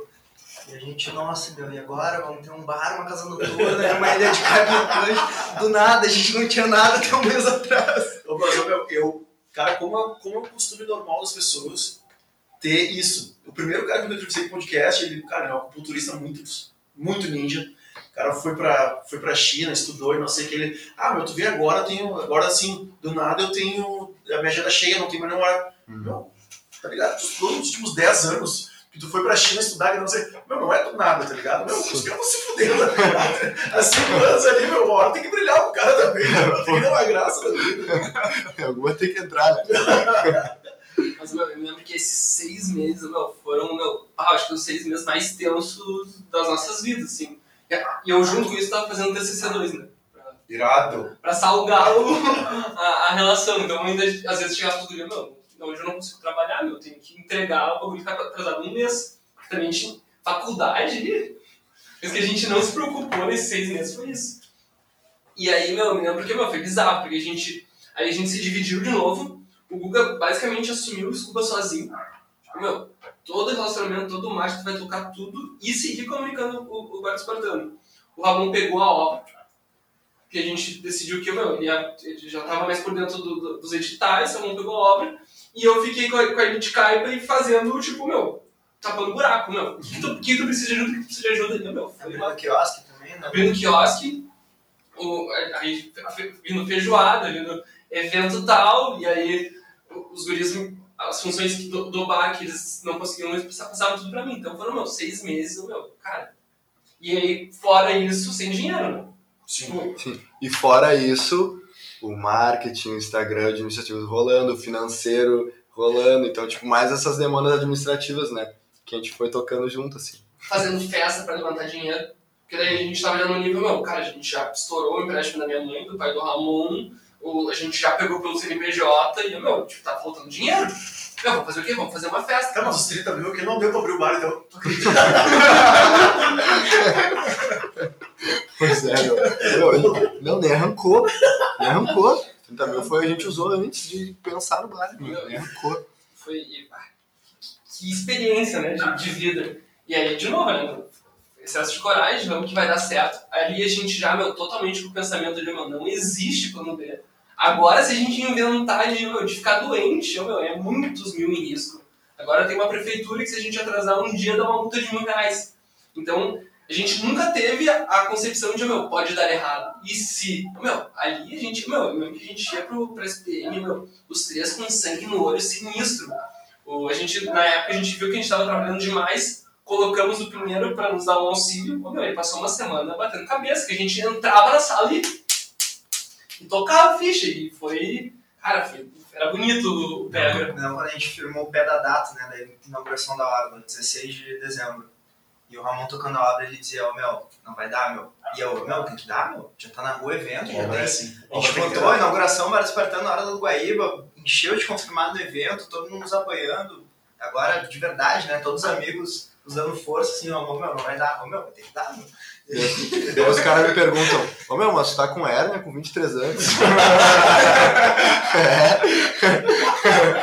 Aconteceu, não sei porquê. Surgiram, só tão saudável. Não, vai, isso aí foi tenso, porque daí era, a gente tocou a madrugada dentro lá na hora, a gente tocou a madrugada dentro. E como era, era muito novo tocar uma obra, até o fornecedor de, sei lá, de balcão refrigerado, ah, MDF, toda essa instalação, assim, pô, os caras atrasando data e coisa, a gente foi entregar dia 16, assim, ó, na, na unha. Mas é sempre assim, meu. Casa noturno e bar, meu. Ou tu, senão tu não bota data, mas eles não entregam nunca, meu. Ah, não, é só não sei o que. ah, Não, meu, tem que botar uma data e foda-se. E, meu, se acostuma. tipo, Pô, vocês viram agora dentro do Rosa como é que foi. Enfim, ah, meu, vamos. Fechamos duas horas, conseguimos. Ah, como é que chega o bar, o Barão do Rosa? A gente pulou uma parte, vocês também tiveram um bar espartano é, sozinhos, vamos dizer assim, um ano antes do Barão do Rosa chegar lá. E só pra gente arrematar essa empreitada toda. E tem mais uma pergunta que não foi respondida aqui, que são se vocês chegam a ter planos futuros, ou não. Ou assim, cara, estamos administrando esse período todo aí. Sim. Cara, eu acho que o Barão do Rosa foi uma surpresa muito massa, assim, pra gente. Ah, como a gente já tinha operado ali ano passado no Rosa, a gente já tava com essa ambição, assim, de bah, ir para outro estado e tal. Agora tem um parceiro que, que é o Barão, assim, eu acho que foi, foi muito massa. Tá sendo muito legal pra gente, assim, o desenrolar do negócio. E mais uma empreitada, né, de obra e viver isso de novo, assim, de ah, obra e tal. E agora com outros sócios também, eu acho que é algo que a gente ainda tá aprendendo, é mais novo pra gente, né, ter mais sócios Sim. sabe? Então vocês, ah, tu, né, Vinhas, já tá mais acostumado a ter outros grupos de sociedade e tal. Isso também a gente tá aprendendo, mas eu acho que tá sendo uma experiência muito boa, assim. Acho que deu uma sintonia muito boa. Sim, mas eu tinha, eu tinha, eu tinha certeza que ia rolar, né? porque conheço, né? falo mais com vocês do que com os outros ali, mas, cara, quando, apareceu aquele ponto, eu sabia que nós não teríamos braço para abraçar aquilo ali, porque temos outras empresas além do Barão de Atlântida, ah, não ia rolar sozinho, e quando eu, cara, quando eu fiz o link, lembrei de você, eu disse, cara, não tem por que não, tá ligado? O ponto é muito a fuder, Ah, nós temos experiência com casa noturna, os guris têm todo o sangue e tem a possibilidade de operar, que é o que, é o que realmente mais nos preocupava. Vocês bem sabem, hoje em dia, cara com tantos negócios, tem que ter o dono. Não adianta ter um. Cara, eh, o melhor gerente do planeta Terra, cara, não, não é dono. O dono, o, a frase que nosso tataravô já falava, né? O boi sai embora as horas do dono, é impressionante. É impressionante. Então, cara, eu, eu, eu sou muito feliz com a, com a sociedade, com vocês ali, porque eu, cara, me renovo, enxergo. A gente, tem, a gente nem falou, mas eu tenho essa história do, com o Scuba também, com o Baiar. Eu terceirizei todos os bares do Scuba eram meus, meu e do Rodrigo Maruf. E foi onde eu dei meu segundo passo na Night ali. Mas. E agora, e planos, mas você chega a ter planos pro futuro? Ou, cara, temos que entender onde estamos ainda, dar uma pensada, como é que tá essas coisas. Eu não gosto de plano, porque a gente já falou de franquia, já falou isso, falou aquilo aí. Meu, tá, mas esse ano vamos calmo, né? Esse ano, esse ano não vamos inventar moda, vamos, vamos tranquilo, tá? No, no passado o Barco disputando Santa Catarina e agora não. Pô, pandemia, né? Vamos segurar. segurar, tomando prejuízo, tomando, né? Pá. A gente que trabalha com eventos, entretenimento, sabe o quanto a gente sofreu nesse, Está sofrendo está ainda. sofrendo né, no, nesse momento, mas Deus o livre, seguir com a mesma operação, né, mesmo tamanho, zona de conforto, e aí, enfim, acho que não existe nada planejado, existe vontade, vontade de, de fazer a terceira diáspora espartana, né, Tá. espalhar o bar espartano pelo mundo, Cara, eu acho que o, o Rio de Janeiro tá nos esperando. Né? Acho que é Cara, questão de tempo. Né? De quem que é o Rio de Janeiro, Rafa? o bar espartano do Rio de Janeiro é meu, Gustavo. que a gente vai ver, Rafa. Quero que meu filho estude lá no Rio. Mas, meus, agradeço de coração mesmo. meu. Parabéns pra vocês, meu. Vocês são tudo que eu acredito. Que não tem muito planejamento mesmo. Eu toco foda-se e vai pra cima. Claro que nós, nós já estamos, sim, nesse momento de realmente analisar, né? Cara, né? querendo ou não, né, meu? O Excel aceita tudo, né? Mas tem que ter, tem que ter um Excel mínimo ali pro cara entrar num novo negócio. Né? O cara tem que se, uma, se sentir bem dentro do negócio, tem que sentir o clima, sentir bem entre os sócios e tem que ver um, um Excel. Né? Tem que ter uma, uma organização mas vocês são realmente, de novo, aí, tudo que eu acredito são mega corretos. Eu acho que isso ainda, ainda uma pena, mas ainda é, é o diferencial no nosso mercado. Acho que não no nosso mercado, qualquer mercado, na real, né? A gente vê nossos políticos aí, né, como é que são. Mas agradecer mesmo, né? muito obrigado pelo tempo aí, duas horas Eu sei que o WhatsApp de todo mundo aqui tá explodindo. Inclusive os meus sócios da Como vão me matar, porque eu tinha uma reunião às duas, já são 2h26. Mas, mas é, cara, não tinha como parar, não tinha como deixar de ouvir vocês. E eu acho que quem conseguir vencer essas duas horas e cinco minutos vai, vai ganhar muito, assim, mas muito mesmo, assim. Acho que cumprimos o propósito do, do podcast, né? que é passar a experiência, assim, passar a perrengue, passar a história mesmo. Massa. Vocês, hein, meu? É, vocês, dá um beijo pra mãe, pra Xuxa. É, vocês nem pegaram a da Xuxa, né, meu? Cara, acho que mais uma vez agradecer o teu convite aí de, de a gente vir e partilhar um pouco, né, desses 5, 6 anos aí de, de que a gente está fazendo como espartano e tal. Reforçar mais uma vez também que a gente acredita muito, assim, gosta muito do teu trabalho e te admira, né, sempre te admirou uh, nesse mercado, então para nós é muito irado estar tá aqui com pessoas que gente admira, tá, ser sócio de pessoas que gente admira hoje, então acho que do caralho, assim, espero que a galera goste também desse conteúdo aí, dá pra dar umas risadas. É isso aí, meu. Agradecer de novo, né, Vinhas? Muito massa estar aqui, meu. Mais uma porta aí que tu nos abre de tantas outras, né? A tua, a galera do Barum, da Combo, sempre confiaram na gente, por mais que, enfim, tivesse pouco histórico ainda, mas botaram fé na gente, quiseram que a gente participasse dos negócios. E aqui do podcast também, né? Mais um exemplo disso. Só agradecer e, enfim, né, meu? Tomara que a gente tenha algo para ensinar pra galera, para agregar, para incentivar, para dar um empurrão para esse início aí de todo mundo, que é o mais importante. Bora empreender. Meu, isso aí, agradecer também. Acho que os guris já falaram toda a parte bonita, agradecer também. E quem quiser saber mais, esperamos, esperamos vocês na Praia do Rosa e a gente pode terminar de contar as histórias besteiras. Acompanhado numa, numa gelada. Irado, meu. Amados, beijos.